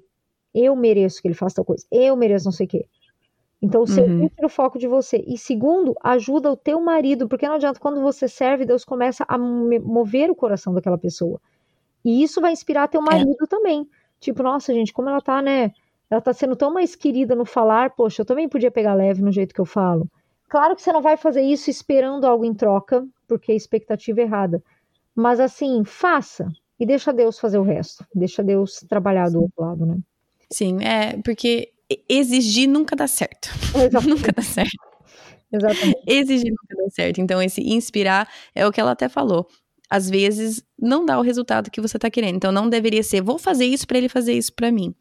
Mas realmente o, o servir por servir, por amor. a- e às vezes, sinceramente, não é nem porque a gente tá sentindo amor pelo marido, é porque a gente escolhe o marido porque a gente ama Deus. Então, por esse amor, eu vou servir. Sim, é exatamente isso. A outra coisa que ela fala nessa questão de você inspirar é aprender a linguagem do amor um do outro. Aqui ela vai Hum. citar aquele livro, assim, com linguagens do amor. Eu não sei quantos leram. Levanta a mão se você leu esse livro. Todo Mas mundo. esse livro é bem famoso, né, do Gary Chapman. E ali ele fala sobre a questão de você conhecer o jeito da pessoa e como que ela entende melhor, digamos assim, uma expressão de amor. Então ele cita algumas Uhum. coisas como presentes, atos de serviço, tempo de qualidade, toque físico e tal. E que a partir do momento que você conhece esse esse jeito que a pessoa entende melhor, você se esmerar para expressar aquilo daquela forma, porque a pessoa vai se Uhum. sentir amada, né, daquela forma. Então Uhum. assim, eu acho legal isso. Eu só queria fazer um adeno nesse ponto. Eu queria dizer que eu li esse livro, tá? Eu li assim com linguagem do amor. Achei muito bom na forma prática de me mostrar como as pessoas funcionam, que as pessoas têm um jeito diferente de entender as, as coisas tal. Mas eu só queria dar um alerta que, assim, ele fala muito no livro sobre tanque emocional, que você, quando você fala o amor, fala a linguagem do amor correta, você está enchendo o tanque emocional daquela pessoa. E eu queria voltar a dizer, gente, que não existe esposa e marido que consiga encher o tanque emocional um do outro completamente nunca. Nós uhum. nunca vamos satisfazer plenamente os nossos maridos. E a minha satisfação e meu contentamento, de novo, tem que estar em Deus. É Deus que enche meu tanque emocional. Então, só quero tomar um cuidado com isso. Eu acho legal você ficar atento à forma como o teu marido corresponde melhor a uma demonstração de amor, mas uhum. entenda que não é assim, faz isso que vai dar tudo certo. Não é uma fórmula mágica Sim. e que você, se o seu marido não está falando a sua linguagem do amor, mesmo assim você deve amá-lo, porque você ama a Deus e é o amor de Deus que vai inundar o teu coração para amar o teu marido. Então só queria que a gente tivesse Sim. cuidado, porque eu já vi brigas de casais e a maior briga era, mas ele não fala a minha linguagem do amor. Ele não entende, ele não... E muitas vezes, na verdade, aqui em casa, quantas vezes eu vejo meu marido falando eu te amo de outras formas. Meu marido fala uhum. eu te uhum. amo quando ele conserta o fogão que não quer funcionar. Mesmo uhum. que a minha uhum. linguagem do amor não seja atos de serviço, mas é uma forma dele falar eu te amo. Eu falo para ele eu te amo quando sem ele pedir eu aspiro o carro. Então nós temos Sim. que só cuidar para não fixar num ponto e querer que a pessoa faça aquilo e nem fixar na pessoa. O meu tanque emocional tem que ser suprido por Deus. Sim. E é uma coisa, por exemplo, aqui em casa, um dos uma das linguagens de amor do Tiago é atos de serviço e a minha é mais tempo de qualidade. Então, muitas vezes ele pega e ele vai arrumar a cozinha para mim Enquanto tudo que eu queria é que ele deitasse, assistisse alguma coisa comigo, ficasse é. comigo e a gente conversasse, certo? O lance também da linguagem de amor é entender, é, é, eu poder interpretar o dele, não ficar bravo que ele não tá vindo ficar comigo, é entender, ok, ele tá falando a linguagem dele, ele tá lavando a cozinha, e eu vou entender isso como um eu te amo dele, mesmo que por mim o que eu precisava dele é ele ficar aqui comigo, conversando, Sim. jogando um jogo, alguma coisa. É, é você saber interpretar o do outro, né? É. E o ponto principal é o que você falou, que na verdade não nunca vamos poder satisfazer e nem ser completamente satisfeitos, porque não foi assim que nós fomos desenhados. Nossa é. única satisfação completa vem de Deus. Isso aí. E a outra forma que ela fala de reconstruir pontes é encare que o sexo é uma forma de adoração. Isso a gente falou um pouquinho antes, né? Mas realmente, uhum. quando você encara que o sexo foi feito por Deus, para glorificar a Deus, você começa a encarar que isso não é um sacrifício que eu tenho que fazer, não é hum. uma coisa que eu tenho que suportar, entendeu? E assim, ó, nós vamos ter outra entrevista que a gente vai entrar um pouquinho mais no assunto sexualidade, então não vou ficar falando do assunto sexo mesmo, né? Não vou ficar falando tanto aqui, mas realmente a gente precisa encarar que isso é algo importante, foi criado por Deus para dentro do casamento e é algo que agrada a Deus. Quando eu começo uhum. a pensar assim de novo, eu penso, tudo que eu faço, faço de todo o coração como para o Senhor e não para homens. Eu não estou fazendo sexo só para agradar meu marido. Eu estou fazendo sexo porque esse é o meu papel como esposa que Deus colocou e isso agrada a ele. Por mais estranho que pareça pensar, porque o pecado deturpou, mas sim, uhum. isso agrada a Deus. E é com essa sim. atitude que eu vou fazer isso. Óbvio que isso inclui muitas conversas, muitas discussões entre o casal, muitos acordos, muita coisa, muita coisa está envolvida. Mas quando claro. os dois têm essa mente e não a mente assim, ai, tenho que ir lá, porque é um sacrifício que eu vou ter que fazer porque eu não quero, ou o marido, não, quero todo dia, toda hora sem parar. Por quê? Eu tô pensando, é obrigação no, dela. Eu tô pensando no uhum, meu prazer claro. puro e simples do jeito que eu quero. Então tá errado. Uhum. É, o egoísmo dos dois lados vai, vai causar problema. Isso. E só para terminar esse Construindo Pontes, ela fala uma coisa aqui que eu achei muito boa e é muito pessoal para mim, daí eu quero falar um pouquinho. Ela fala assim, ó. Uhum. Faça um pacto de que você não vai julgá-lo pela maneira como ele tende a ser estimulado visualmente e que ele não a julgará pela maneira como você tende a ser estimulada emocionalmente. Seu amor incondicional pode inspirá-lo a vigiar seus olhos, e o amor incondicional dele pode inspirar você a vigiar seu coração. Considere Uhum. então tirar a máscara e permitir que ele veja o que há de bom, mal, o que há de bom ou mal e feio em você. Não se choque quando ele também tirar a máscara dele. Lembre-se de que todos somos seres humanos com nossas lutas pessoais. O seu casamento pode ser um lugar em que você e seu esposo tenham condições de polir um ao outro com responsabilidade e não apunhalar um ao outro com críticas. Hum. Eu ia falar que isso é muito importante pelo seguinte: quando eu li A Batalha de Todo Homem, aquele livro me abriu os olhos de como a batalha deles contra os olhos é ferrenha. E eu comecei a olhar Uhum. para o meu marido muito mais com misericórdia do que com um olhar de acusação. Eu comecei a ver o meu marido e as falhas dele com pornografia na internet, com coisas assim, com um olhar um pouco mais de misericórdia. Não que eu aceitasse ou que eu dissesse que está tudo bem, mas no sentido de eu olhar e falar assim, gente, o pecado dele não é maior que o meu. E o fato do Uhum. pecado dele não ser maior que o meu coloca a gente em nível de igualdade para pisar do perdão de Deus. Isso é muito Sim, importante, é. porque a gente não vai rebaixar o outro. Tenho- a gente tem que parar de julgar o outro pelo pecado dele e realmente olhar e falar assim: estamos na mesma luta, elas só são maneiras diferentes de serem demonstradas, mas é a mesma luta contra a com a integridade, né? Sim, é aquela, não lembro em que parte que ela cita o que ela fala, mas que se nós, como esposas, sentimos o direito de ficarmos ofendidas quando os olhos dos nossos maridos divagam, eles também têm o direito de se sentirem ofendidos quando as nossas mentes divagam. E é exatamente isso que você está falando. Batalhas diferentes são, tem formas diferentes, mas uma não é maior que a outra, por mais que a, a gente julgue ser, né? Sim. Capítulo 11, ela vai falar recuando com o Senhor. Na verdade, é um capítulo dedicado para você realmente voltar. É, o capítulo anterior que a gente acabou de falar era de você reconstruir pontes com o seu marido. E agora Uhum. é recua. Antes de reconstruir pontes, você tem que estar com Deus. E daí ela vai Uhum. falar dos tipos de relacionamento que a gente tem com Deus. Então, vou dar um panorama rapidão. Ela fala do relacionamento oleiro e barro, que é aquele relacionamento onde Deus quer te moldar, assim como o oleiro Uhum. molda o barro. Relacionamento pastor-ovelha, que Deus quer te proteger de tudo isso, como o pastor protege a ovelha. Relacionamento senhor e serva, a nossa questão da submissão. Eu entendo a verdade da Bíblia contra as minhas, para as minhas lutas e eu me submeto a essas verdades e eu faço as coisas a partir daqui, né, com isso. Relacionamento amigo e amiga. É quando Deus, Jesus fala, né, já não vos chamo servos, porque servo, o servo não sabe o que faz o seu senhor, mas tenho chamados amigos, que é quando eu já um Uhum. relacionamento que eu sei o que que tá, o que que Deus quer para mim, né, o que que tá no coração de Deus. E relacionamento amiga e amiga é um relacionamento de confiança, então eu posso confiar naquilo que ele sonhou para mim, nas promessas dele para mim, que ele vai cumprir. Relacionamento Sim. pai e filha, que é aquele relacionamento onde eu tenho 100% de segurança em que a pessoa me ama, que a pessoa não vai me abandonar. E finalmente o relacionamento noivo e noiva, onde você tem a total intimidade. E é onde ela fala Sim. várias vezes que é possível sim você ter tamanha intimidade com Deus que você sente até as suas necessidades sexuais supridas.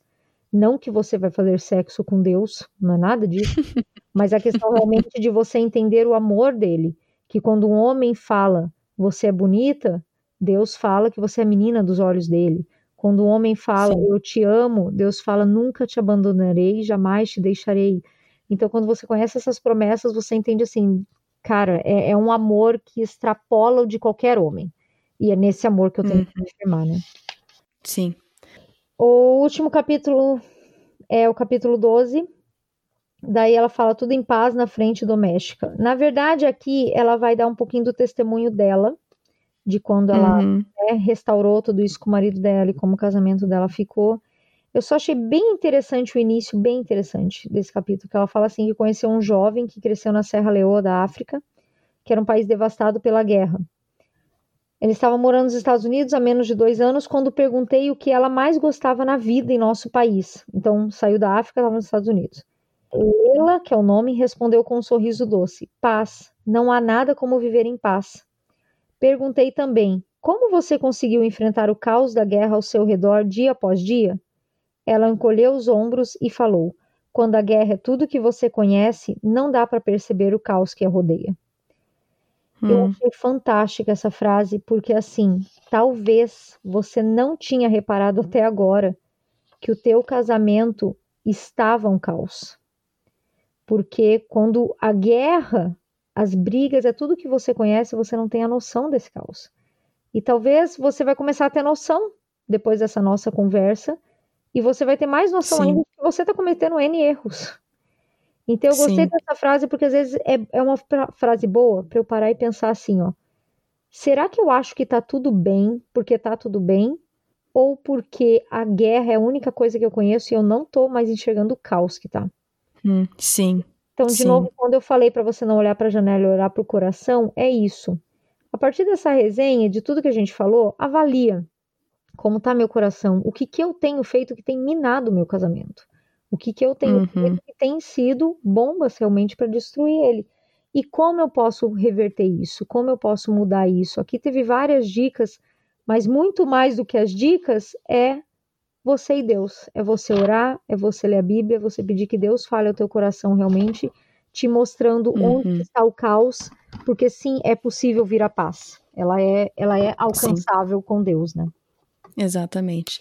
E aí eu, gente queria citar só um finalzinho que tem um. É, tem um pós-fácil que foi escrito, na verdade, pelo autor do. O, o cara que escreveu A Batalha de Todo Homem. Isso. Que eu achei muito importante a gente encerrar o capítulo falando sobre isso, porque a gente aqui falou tanto sobre se doar, é, servir, se, mesmo quando né, servir o seu marido mesmo quando não está sendo retribuído, mas tem um, uma ressalva bem importante aqui, né? E a ressalva aqui é que nós não estamos falando isso para você que está num relacionamento abusivo. Eu sei que a igreja já errou, e a igreja eu digo de novo, tá, gente? Igreja eu digo corpo de Cristo. E já errou muito e continua errando muito em relação a não proteger e dar o espaço para essas mulheres que estão em relacionamentos abusivos se retirar deles. Então, se você está num relacionamento abusivo, isso não tá certo. Isso não tá certo. Você precisa se afastar, você precisa estar em segurança. Então, nada disso que estamos falando se aplica a você que está num relacionamento abusivo. Agora, é, muitas vezes nosso relacionamento não é abusivo, estamos num casamento seguro, mas não saudável. Mas aí, Ellen, eu queria que você falasse para o, um outro grupo de mulheres que estão num casamento seguro, tá? Que não é um relacionamento abusivo, mas que também não é um relacionamento saudável, onde o marido e a esposa não estão juntos buscando melhorar, que é. um ou outro, a gente tá falando da esposa aqui, mas assim, muitas vezes é o marido também, mas que um ou outro está meio sozinho nessa busca por crescimento no casamento, melhorar o casamento. Sim. Aí eu queria que você falasse ali um pouco a posição que ele coloca. Ele fala sobre a questão de às vezes você ser casado com um não cristão, né? Um dos dois não é cristão e daí não entende todos esses conceitos, ou até é cristão, mas não enxerga que precisa ter essa melhoria ou não está disposto a ter isso, né? E daí o incentivo que ele dá é: Deus é suficiente. Então, de novo, hum. você precisa ter um relacionamento com Deus, porque Deus vai ser suficiente e você precisa buscar a Deus e orar por essa pessoa.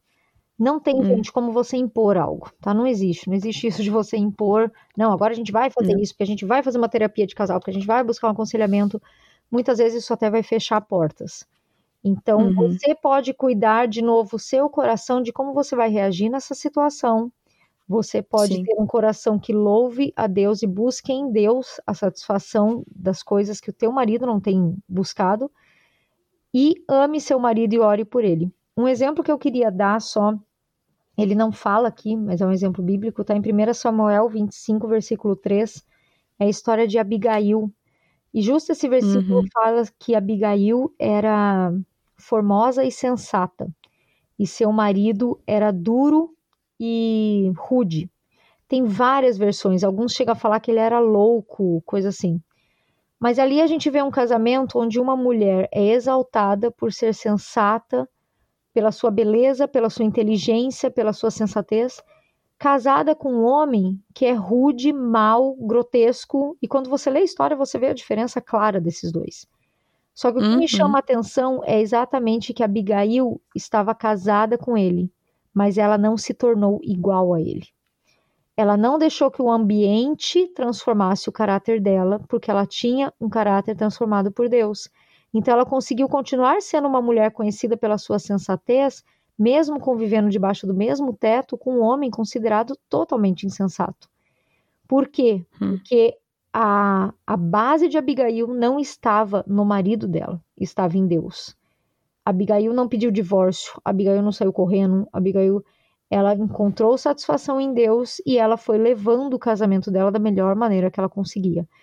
Então acho que essa hum. é uma palavra que fica e não só se teu marido não é cristão e tal, eu vou puxar um pouquinho até para nós aqui.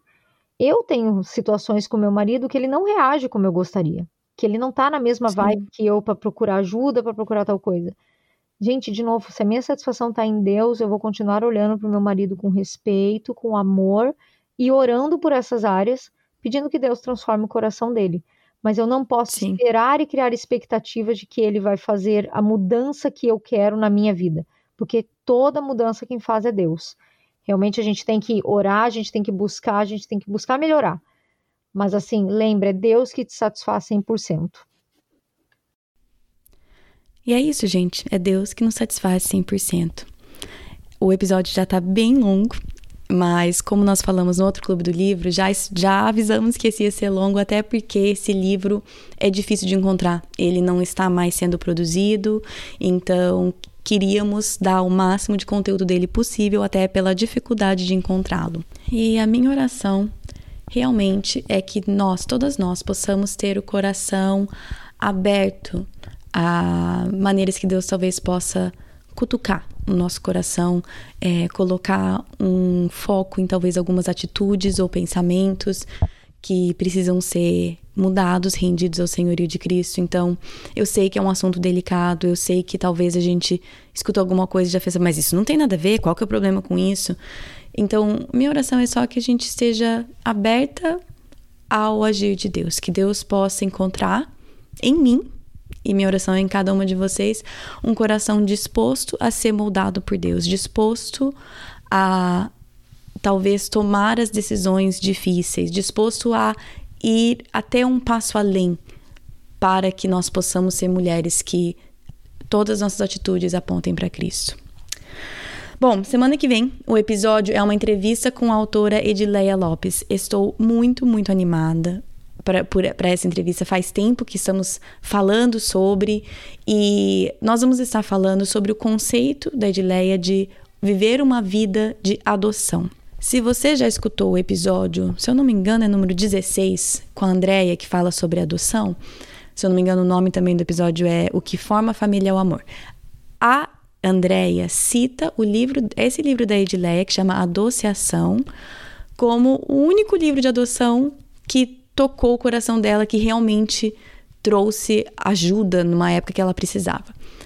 Porém, quando eu comecei a ler, a Edileia mandou o livro para mim, muito carinhosa, eu comecei a ler, fez uma diferença tremenda na forma que eu estou encarando tudo o que está acontecendo no mundo agora, esse caos, essa insegurança, e viver uma vida de adoção, esse princípio que ela fala nesse livro e que vai ser o tópico dessa nossa conversa, é muito além de qualquer conceito de adoção que eu tinha na minha cabeça. Então, estou muito animada. Eu espero que o episódio da semana que vem, essa conversa com a Edileia, realmente toque o seu coração e ajude você da mesma forma que me ajudou. Então, esse é o nosso episódio da semana que vem. Mais uma vez, me falem o que vocês fazem enquanto vocês escutam o podcast. Você pode tirar uma foto, me mandar, me marcar. Gosto de saber o que vocês fazem. A Adriana Souza me mandou uma foto dela lavando a louça. Porque todas nós precisamos de alguma coisa que ajude a passar o tempo enquanto lavamos a louça. Então, me mande o que você está fazendo enquanto você escuta o podcast.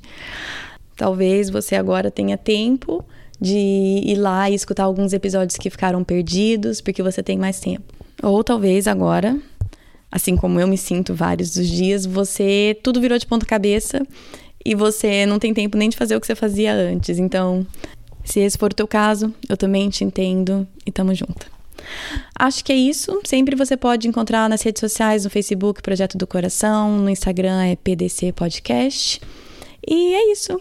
Bom final de semana para vocês e até semana que vem. Na Bíblia, em Miqueias 5:5, está escrito que ele será a sua paz. Se eu acredito na Bíblia, eu acredito que apesar das minhas circunstâncias, ele será a minha paz. Meus filhos estão tocando terror dentro de casa? Ele será a minha paz. Estou me sentindo culpada por não passar mais tempo com os meus filhos? Ele será a minha paz. Tô cansada de ter as mesmas brigas de sempre com meu marido? Ele será a minha paz. Gritei e perdi a paciência de novo? Ele será a minha paz. Vamos tentar lembrar disso e, com a ajuda de Deus, escolher a viver nessa paz todos os dias. Sexual ou emocional. Meu pai amado, peraí, tá caindo minha casa. Parece. Pronto. Fechei a porta, que um lindo querido filho veio abrir e aí deu para perceber que tá caindo. Então, pronto, continua.